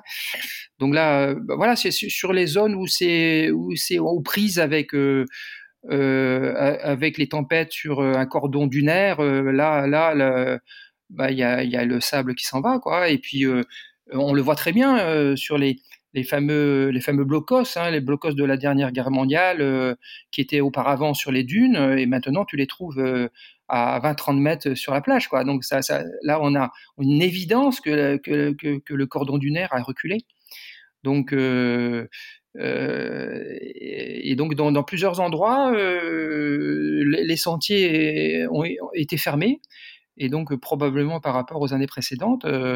donc je, du côté de à l'Armor il y, avait une fermeture par par dangerosité du sentier. À la pointe d'Aradon aussi, c'était fermé par arrêté municipal. Euh, du côté de Plouganou aussi, euh, je le disais tout à l'heure, à la pointe Saint-Sanson, c'est ça? Euh, C'était fermé aussi par, par arrêté municipal, je pense effectivement, parce que c'était lié à, l'érosion des côtes et, à la modification du parcours. à la pointe du Roselier à Plérin aussi, dans la baie de Saint-Brieuc, c'était aussi fermé. dans la baie de, de Bossé-sur-Mer aussi, dans les côtes d'Armor. Ouais, Côte d'Armor, euh, baie de Bosset. Euh, du, du, côté de chez toi, un petit peu plus du côté de chez toi, je pense aussi le chemin était, était dévié euh, par aussi, je pense, une érosion liée au climat. À, à Carlas Plonéves-Porzay aussi, hein, donc la baie, la baie de, de Douarnenez. Là, c'était fermé aussi, enfin, c'était dévié plutôt, hein, c'était dévié. Ah oui, je vois. Ouais. il y avait un chemin dévié à ce niveau-là. Euh, à Plouinec aussi, Plouinec Finistère, parce qu'il y a Plouinec euh, Morbihan aussi, il faut pas confondre. À Plouinec, juste avant Audierne, euh, là aussi la, côte, est, érodée et on, voit même euh, l'ancien chemin qui est barré et dévié. On, on dit attention, chemin dangereux, interdit d'y aller.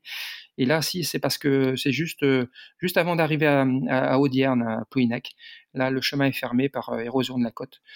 Et, euh, même à Saint-Nazaire aussi, à Saint-Nazaire en début de parcours, pour moi, hein, à Saint-Nazaire, on avait une, déviation aussi. Hein, pour les, gens de Saint-Nazaire qui connaissent bien, il y a beaucoup de trailers à Saint-Nazaire, bonjour à eux.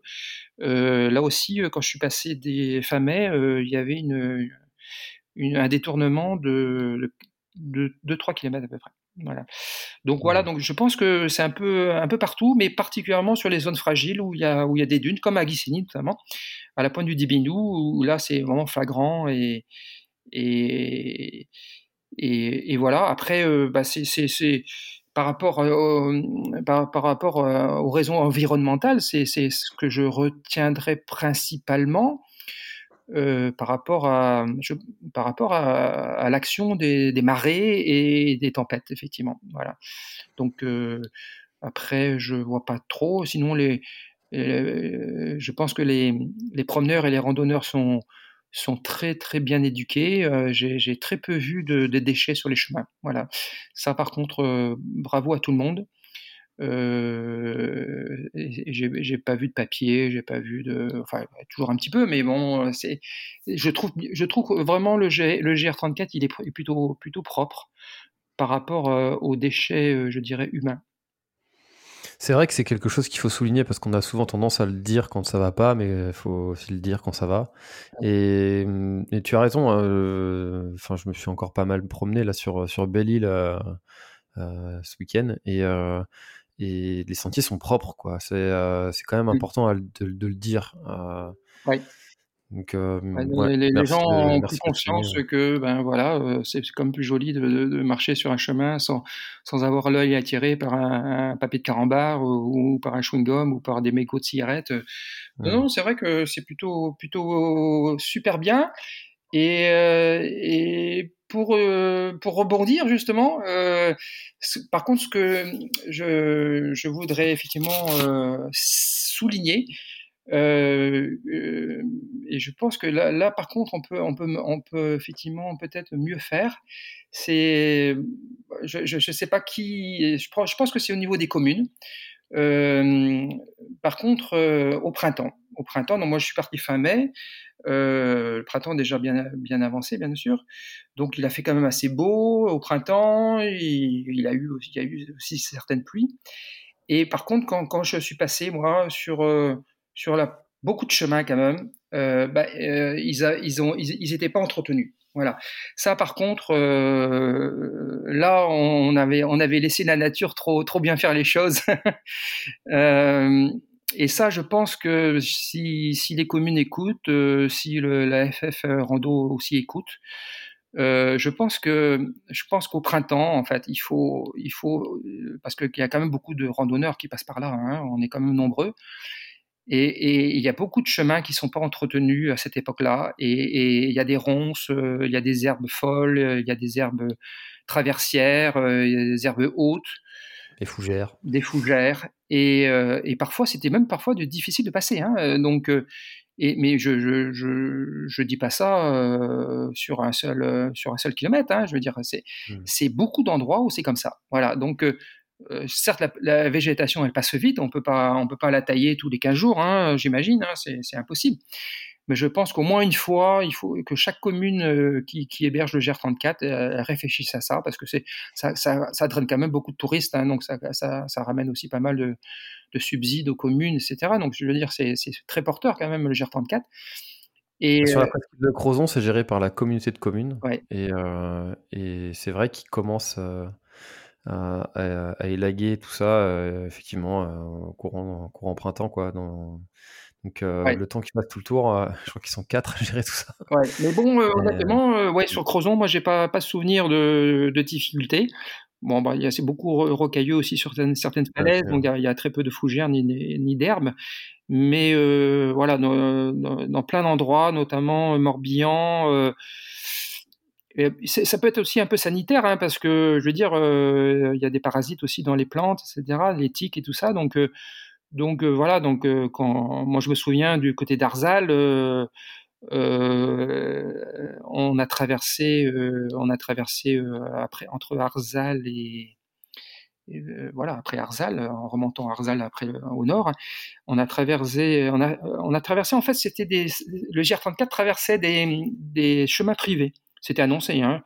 Vous traversez des chemins privés, soyez respectueux, machin truc bidule, etc. Et là, par contre, là, les chemins, euh, c'était c'était vraiment euh, la jungle, voilà.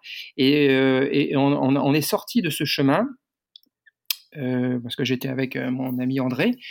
on est sorti de ce chemin, c'est comme s'il avait neigé. Voilà, j'avais du pollen jusqu'aux épaules, voilà.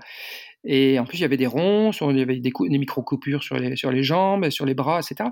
Donc, c'était, c'était, pas du tout entretenu, quoi, je veux dire. Et là, on était fin mai, quoi, déjà, t'imagines donc, euh, après, il y a, d'autres endroits aussi. Hein. Il n'y a pas que, que là. Euh, euh, juste à la à la au Cap Sizun, au Cap juste quand on est passé, il y avait les, les, services communaux qui étaient en train de d'élaguer. Voilà, juste quand je suis passé, juste au, pile poil hein, pour les fougères.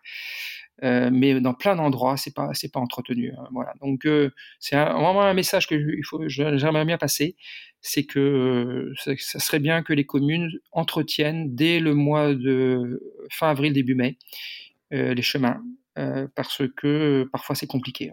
Euh, je ne voudrais pas citer tous les, tous les endroits, mais il y, en a, y en a plein et, et, c'est pénible, hein, parce que des fois, voilà, tu, tu, tu, parce que nous, trailer, c'est difficile de, de, de, de, courir en, en pantalon, de, courir. Bon, après les randonneurs aussi, c'est pourquoi c'est un peu difficile, hein, parce qu'il fait chaud, etc.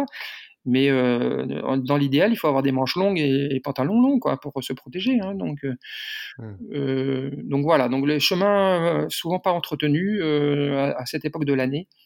Et voilà. Donc c'est un message que j'aimerais bien faire passer. mais par, à part ça, c'est bien balisé. bravo aux, aux, bénévoles de la FF Rando.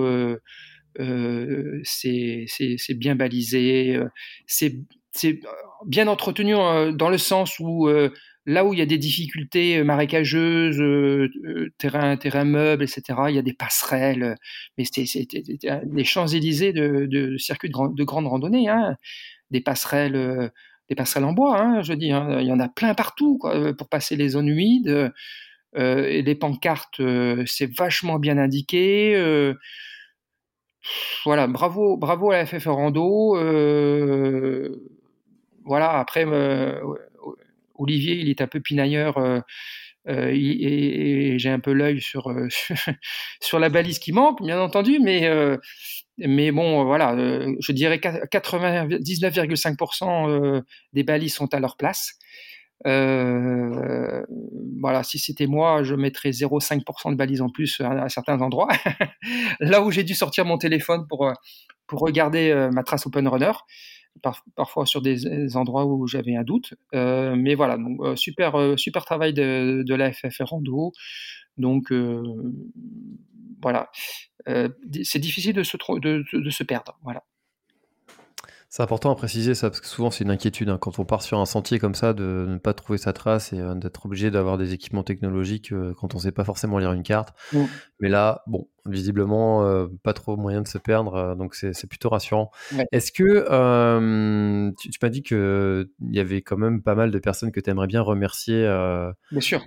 pour, parce que tu n'as pas fait ça seul. on en a parlé un petit peu hein, de, de, de, toutes les personnes qui ont pu t'accompagner, mais est-ce que, euh, est-ce que tu aurais un message pour eux?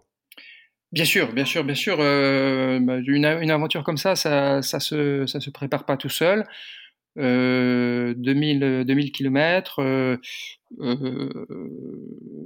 25, 30 ou 40 jours euh, de rando trail, bah voilà, c'est ça se, ça se prépare minutieusement.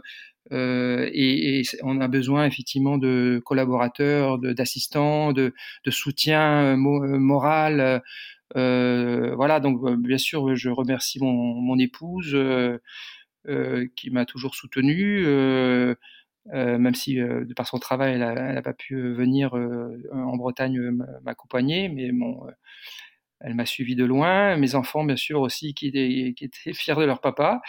Euh, et euh, bien entendu, euh, Marguerite et Gérard, hein, mon assistance de, choc, mon assistance en or, mon oncle et ma tante, donc qui étaient, qui m'ont suivi avec leur leur van aménagé et qui, qui sans, eux, ben, cette aventure était impossible. Hein.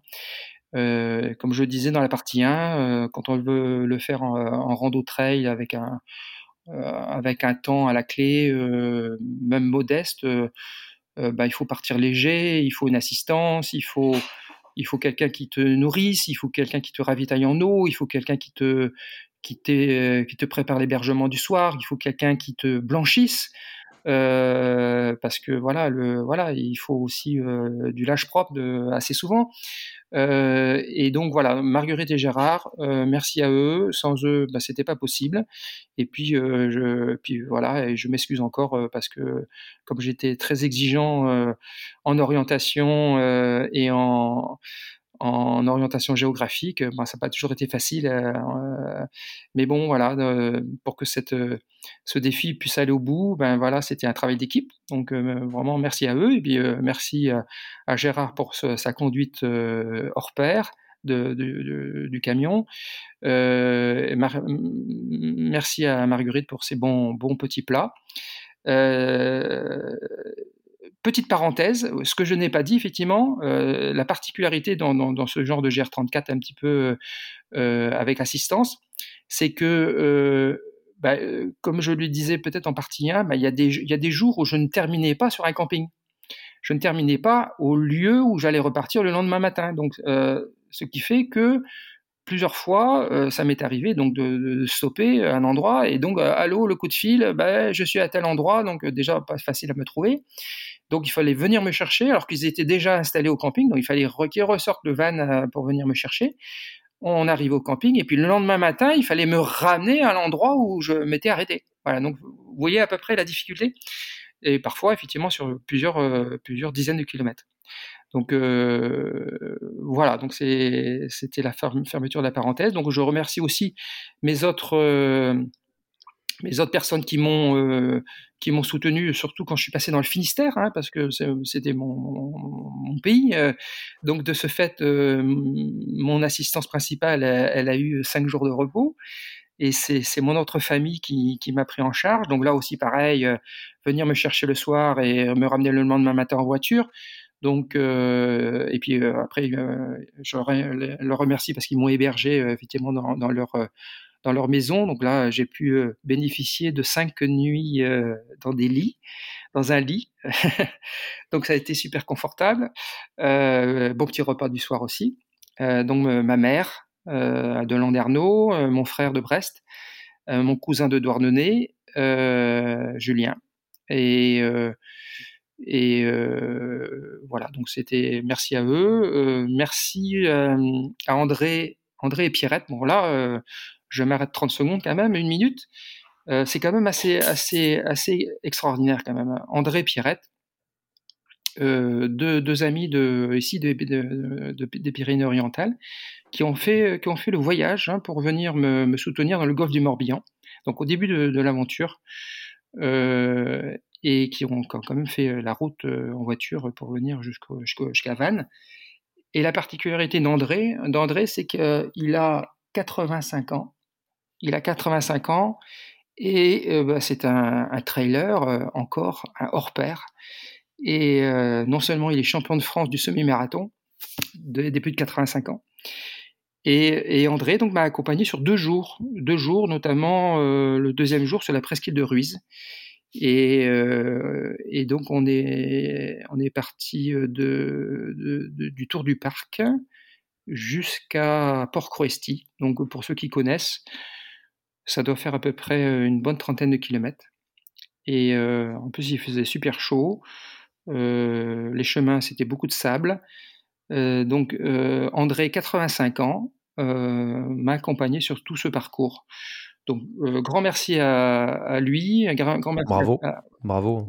super. J'aimerais, moi, c'est un de mes objectifs, c'est un jour d'être le plus vieux sur une course. Voilà. Euh, ça, me, je suis toujours admiratif de ces personnes qui arrivent encore à, courir. Déjà, des personnes qui arrivent encore à se déplacer. Euh, c'est bien. ça paraît bête à dire, mais, mais bon, il y a des personnes qui sont tellement sédentaires toute leur vie qui, à 80 ans, bah, c'est plus possible. Mais de, de pouvoir encore courir, bah, chapeau. Ouais, c'était c'était vraiment euh, bon. c'était un peu mon c'est un peu mon coach euh, à, l'année, hein, donc euh, c'est quand même bizarre de dire que j'ai un coach de 85 ans.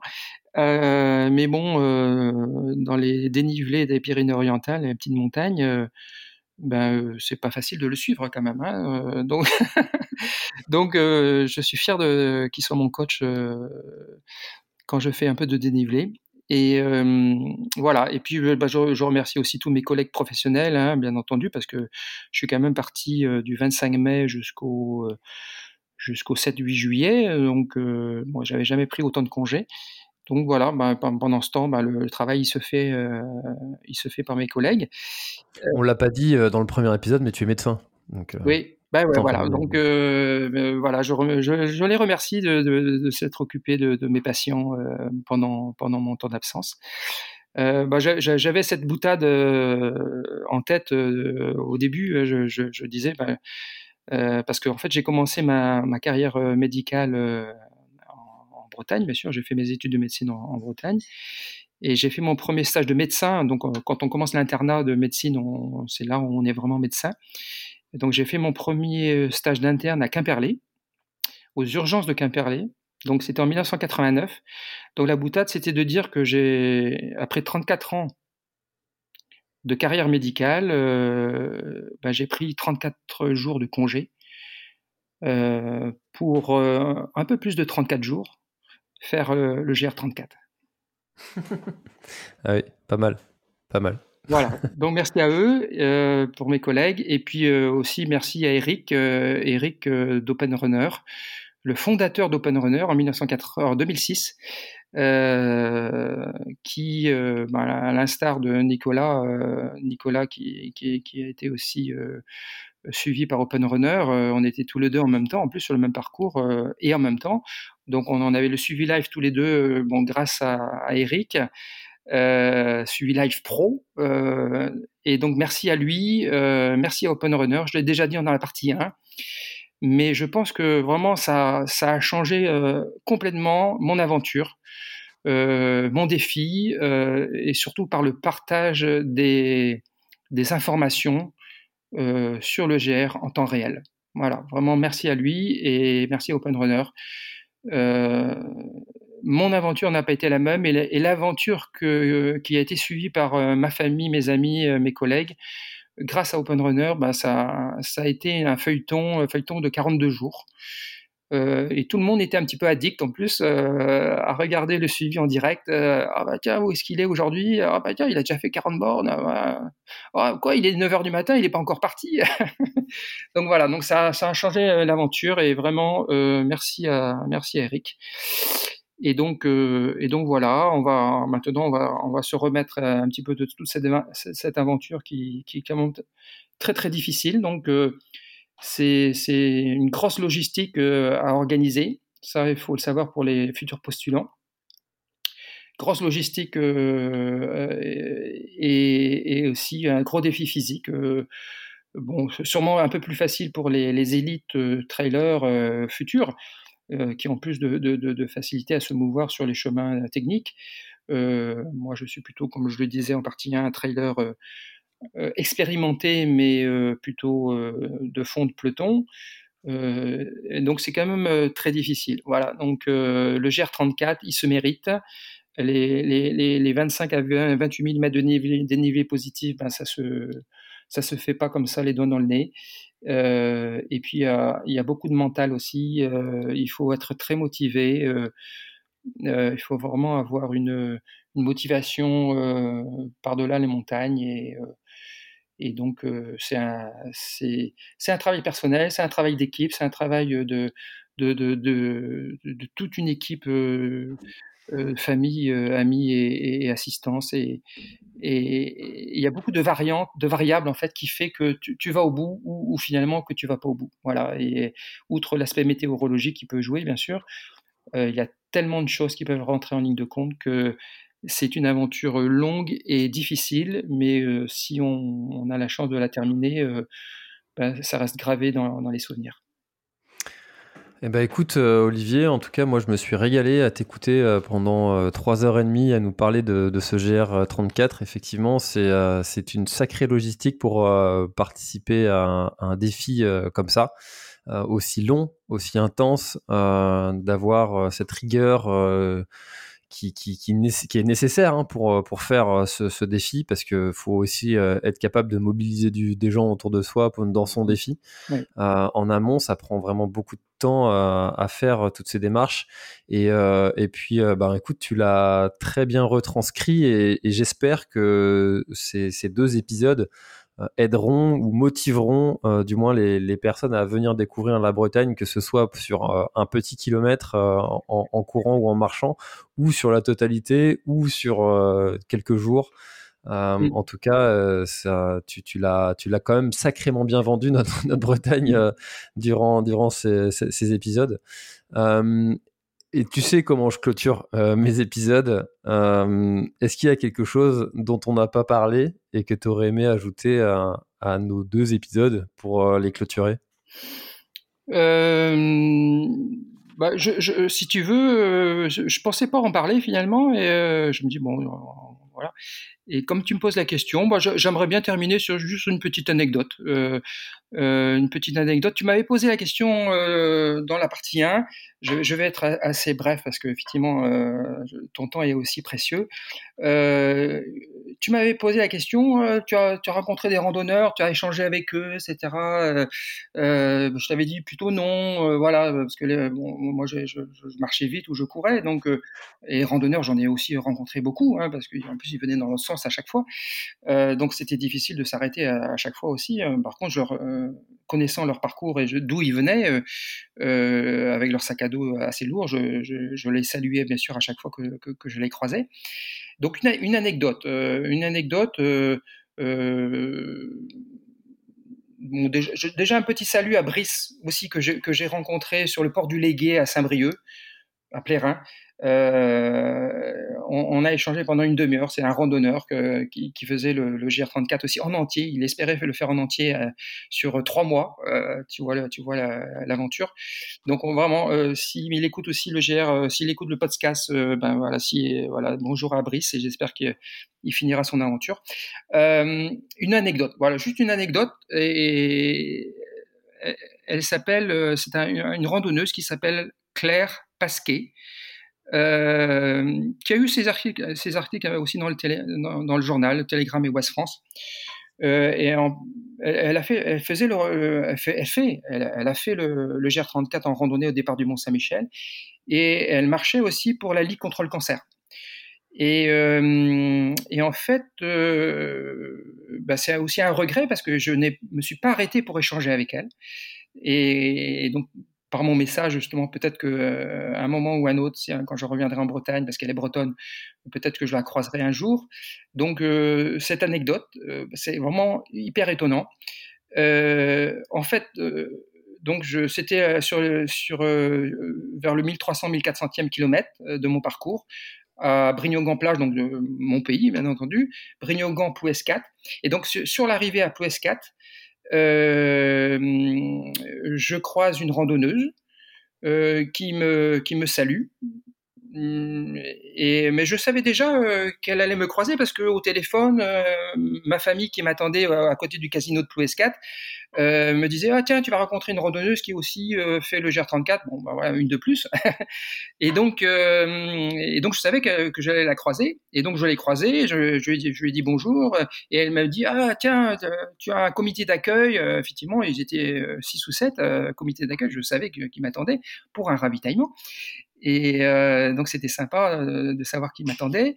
Et, Claire me dit, euh, parce que je savais pas qu'elle s'appelle Claire, Claire me dit ouais il y a tel comité d'accueil qui voilà. Et puis elle me dit bravo à toi parce que en fait Claire s'était auparavant arrêtée auprès de ma famille à Plus 4 qui donc ils avaient échangé entre eux. Claire leur avait dit ce qu'elle faisait pour le, la lutte pour le cancer. Euh, ma famille leur, avait dit aussi que bah, qu'ils m'attendaient et que je, en fait je je, venais de Saint-Nazaire donc ça faisait déjà 3300 km euh, que, que j'avançais. Et donc elle, m'a croisé elle m'a dit ouais, bonjour euh, Olivier. Ah c'était Olivier? Bah oui et bah, bravo à toi. Et puis voilà après je, je regrette vraiment je me suis pas arrêté et parce que j'étais en train de courir et, juste c'était pas loin de l'arrivée donc à Post 4 et, donc euh, voilà, donc on s'est croisés juste. Et, euh, donc euh, le lendemain, donc moi j'avais après poursuivi euh, Saint-Paul, Roscoff, etc. Donc et voilà. Et elle, elle avait poursuivi sa rando, mais dans l'autre sens, hein, vers, vers le côté ouest. Et puis le lendemain, euh, le lendemain, juste en, sortant de, de, de, de, sa maison, parce que ma, ma mère ma mère a, une maison sur le GR34. et, euh, et, donc, en sortant de la maison, euh, qui, qui, qui, qui voit-elle euh, Claire. Claire qui passe juste au moment où elle sortait. Donc, une coïncidence quand même. Hein. Claire qu'elle avait rencontrée déjà la veille. Et, donc voilà, et puis je crois que peut-être il y a eu une échange de, de, boissons ou un truc comme ça, je, je sais pas. Bref, ils ont encore rediscuté, il y a eu des photos, etc. Et donc voilà, de, de, deuxième rencontre euh, qui n'était pas prévue, quoi. Dire, Claire, Claire qui revient euh, dans, la rencontre avec la famille. Et, euh, voilà, bah après, voilà. Et puis, on continue chacun notre parcours. En fait, elle, elle devait s'arrêter à Plougarneau. Euh, devait faire Saint Mont-Saint-Michel Plougarneau et après ultérieurement cette année ou l'année prochaine elle devait continuer le GR34 sur notre portion et, euh, et donc, euh, chemin faisant, euh, moi, je continue mon parcours des jours, des jours et des jours après, quoi. Je passe, je finis le Finistère, je finis presque les Côtes d'Armor. Enfin, j'avance beaucoup les Côtes d'Armor. Je, fais, je fais même plus loin que le, Cap Fréhel. Donc, entre entre Brignogan, Plouescat et le Cap Fréhel, euh, je sais pas, il doit y avoir euh, 400, 400, 400, ouais, 400, 400, 500 km. On fait 400, 500 km. Le soir, euh, le soir, je m'arrête au Cap Fréhel. Euh, donc on vient me chercher en voiture et comme ma, famille était venue, c'était un, week-end, ma famille était venue euh, euh, me soutenir et pour que ce soit le plus fun possible, tout le monde avait pris un hébergement à Saint-Cas-le-Guido. Saint-Cas-le-Guido, qui est pas très proche quand même de, du Cap Fréhel, donc il y a quand même une bonne demi-heure de voiture. Donc on vient me chercher euh, du, de Saint-Cas-le-Guido, on vient me chercher au Cap Fréhel en voiture. Euh, je m'installe à Saint-Cas-le-Guido. On était nous avec Marguerite et Gérard, on était au camping. Et mon, frère, ma, soeur, mon beau-frère et mon et mon euh, mon neveu, ils étaient dans, un hôtel à Saint-Cas-le-Guido. Donc, je répète, 400-500 km euh, plus loin que Plouescat. Et euh, donc on avait choisi cette ville parce que euh, super, on va faire un petit resto quand même. Euh, voilà, les restos j'en ai pas eu beaucoup, j'en ai même pas eu du tout en, 1500 km ou 1800 km. Et donc on, va au resto. Et donc pour ceux qui connaissent Saint-Caluguido, c'est quand même une station balnéaire assez assez assez bien achalandée. Et je crois bien qu'il y a une quinzaine ou une vingtaine de restaurants à peu près. Donc on descend après, bon, m'être préparé, la douche, etc. et échanger. Donc euh, on va au resto, on va tous au resto euh, à 5K le Guido euh, et on choisit un resto au hasard, quoi. Voilà, sur les, les 20 restos qu'il y a. Et donc arrivé au resto, bah, moi mon premier resto en, un mois et, en plus j'avais la la dalle, quoi. J'avais vraiment une grosse faim et donc j'avais pris un steak tartare avec des frites et et je, on, dit à, on dit à la serveuse, euh, euh, oh ben euh, ouais, vous pourriez me mettre un peu plus de frites s'il vous plaît, parce que moi j'ai une grosse faim. Et puis la famille autour qui renchérit, bah ouais, vous savez, vous voyez Olivier là, il est en train de faire le GR34 depuis Saint-Nazaire, donc ça fait déjà 1700 km, hein, donc il a une grosse faim. et, et, et qu'est-ce que nous répond la serveuse? Ah bah oui, euh, ma marraine, euh, ma marraine aussi, elle fait le GR34. Claire est passée par là. Et ah ouais, comment elle s'appelle? Eh ben, elle s'appelle Claire. la marraine de la serveuse, c'est la Claire que qu'on avait rencontrée à Ploues 4, 500, km plus loin. C'était vraiment le monde est petit, euh, incroyable. Euh, on aurait pu aller dans un autre restaurant, euh, bah, ça serait pas arrivé. Euh, on aurait eu un autre serveur dans ce restaurant, bah, ça serait pas arrivé. On aurait choisi un autre lieu de villégiature, bah, ça serait pas arrivé. Donc c'est incroyable. Et donc oui, ma marraine, c'est Claire, Claire Pasquet, qui fait le tour pour la Ligue contre le cancer. C'était moi, c'était incroyable cette anecdote de tomber comme ça dans un monde aussi petit et donc il y a, peut-être euh, euh, quelque chose à, voir plus loin. Et, donc euh, voilà, donc j'aimerais bien rencontrer Claire et discuter avec elle de, de Bretagne et, de, et du GR34 si jamais on se rencontre un peu plus, un peu plus tard. Voilà. Bon, ça devrait pouvoir s'organiser. c'est sûr que, j'ai une très bonne amie qui qui trouve des signes partout euh, dès qu'il se passe quelque chose. Ah, écoute François, là, là, là, tu peux pas me dire le contraire, c'est un signe. et euh, moi, je crois qu'il y a beaucoup de choses comme ça qui sont euh, qui se produisent parce que en fait les gens font des choses et, et que au bout d'un moment, à force de faire des choses, il y a des choses comme ça qui se produisent et c'est ça la beauté de justement de se mettre en mouvement, de de discuter avec les gens, d'aller à la rencontre parce que là, tu vois, tu pourrais être dans le resto mais pas raconter ton histoire et ça se passerait pas. Mais en fait, d'aller à la rencontre, de sortir, de se bouger, de parler, et c'est là où il se passe des connexions euh, comme ça et qui, euh, qui, sont, qui, sont, qui, sont, qui sont marrantes à raconter et, et qui, euh, qui, qui, font qu'on garde un souvenir après des, des choses et des gens. Et ouais, c'est une très belle histoire. voilà. Bon, en, tout cas, je, je te remercie beaucoup, François, de, de, de, de m'avoir fait confiance pour pour raconter mon aventure et j'espère que ça pourra servir effectivement à, des auditeurs euh, pour réaliser des randos ou, des, trails sur, euh, sur, la Bretagne.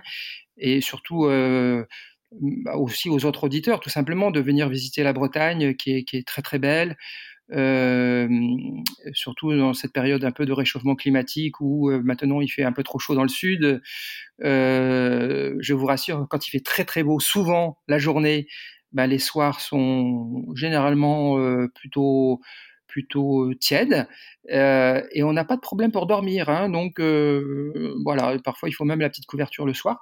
Donc donc vraiment, venez visiter la Bretagne.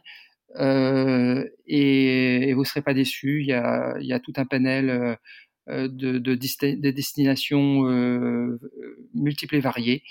Et il n'y a que l'embarras du choix.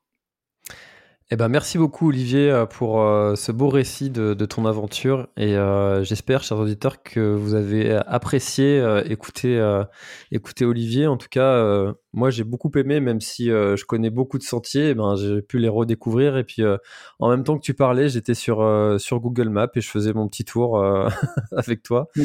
c'était c'était un très bon moment. autant le premier épisode était plus technique, là on avait plus été dans la découverte, les paysages, les les petites histoires.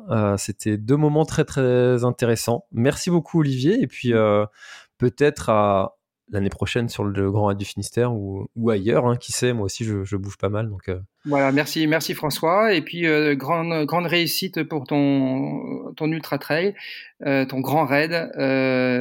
Et, vraiment, les, les, coureurs qui vont se, se lancer sur ces sentiers vont, vont se régaler. Merci Olivier, à bientôt. À bientôt. En cette fin de podcast, Olivier me charge de transmettre sous forme d'une dédicace assez particulière parce qu'il a oublié de le faire pendant l'épisode. Il euh, passe ses remerciements les plus sincères à sa sœur et son beau-frère pour leur accueil à Nantes avant le départ de l'aventure, mais aussi après l'épilogue de celle-ci lors d'une fête de célébration de clôture. Il paraît qu'il était mémorable. Voilà, merci beaucoup à tous les deux euh, d'avoir accueilli euh, Olivier et puis j'espère tous que vous avez passé encore une fois un très agréable épisode. À bientôt dans un prochain épisode de l'Instant Outdoor. Bye bye. When you make decisions for your company, you look for the no-brainers. If you have a lot of mailing to do, stamps.com is the ultimate no-brainer. Use the Stamps.com mobile app to mail everything you need to keep your business running with up to 89% off USPS and UPS. Make the same no brainer decision as over 1 million other businesses with Stamps.com. Use code PROGRAM for a special offer. That's Stamps.com code PROGRAM. Voilà, l'épisode est terminé, j'espère qu'il t'a plu. Je t'invite à aller checker NAC, comme je t'en ai parlé au tout début de l'épisode, avec le code PlanetTrail, P-L-A-N-E-T-E-T-R-A-I-L. Tu auras moins 15% sur ta commande. Et moi, je te souhaite un très, très, très, très, très bon footing, très bon trajet. Bref, ce que tu es en train de faire, je te le souhaite un très bon. Allez, à bientôt dans un prochain épisode. Bye bye.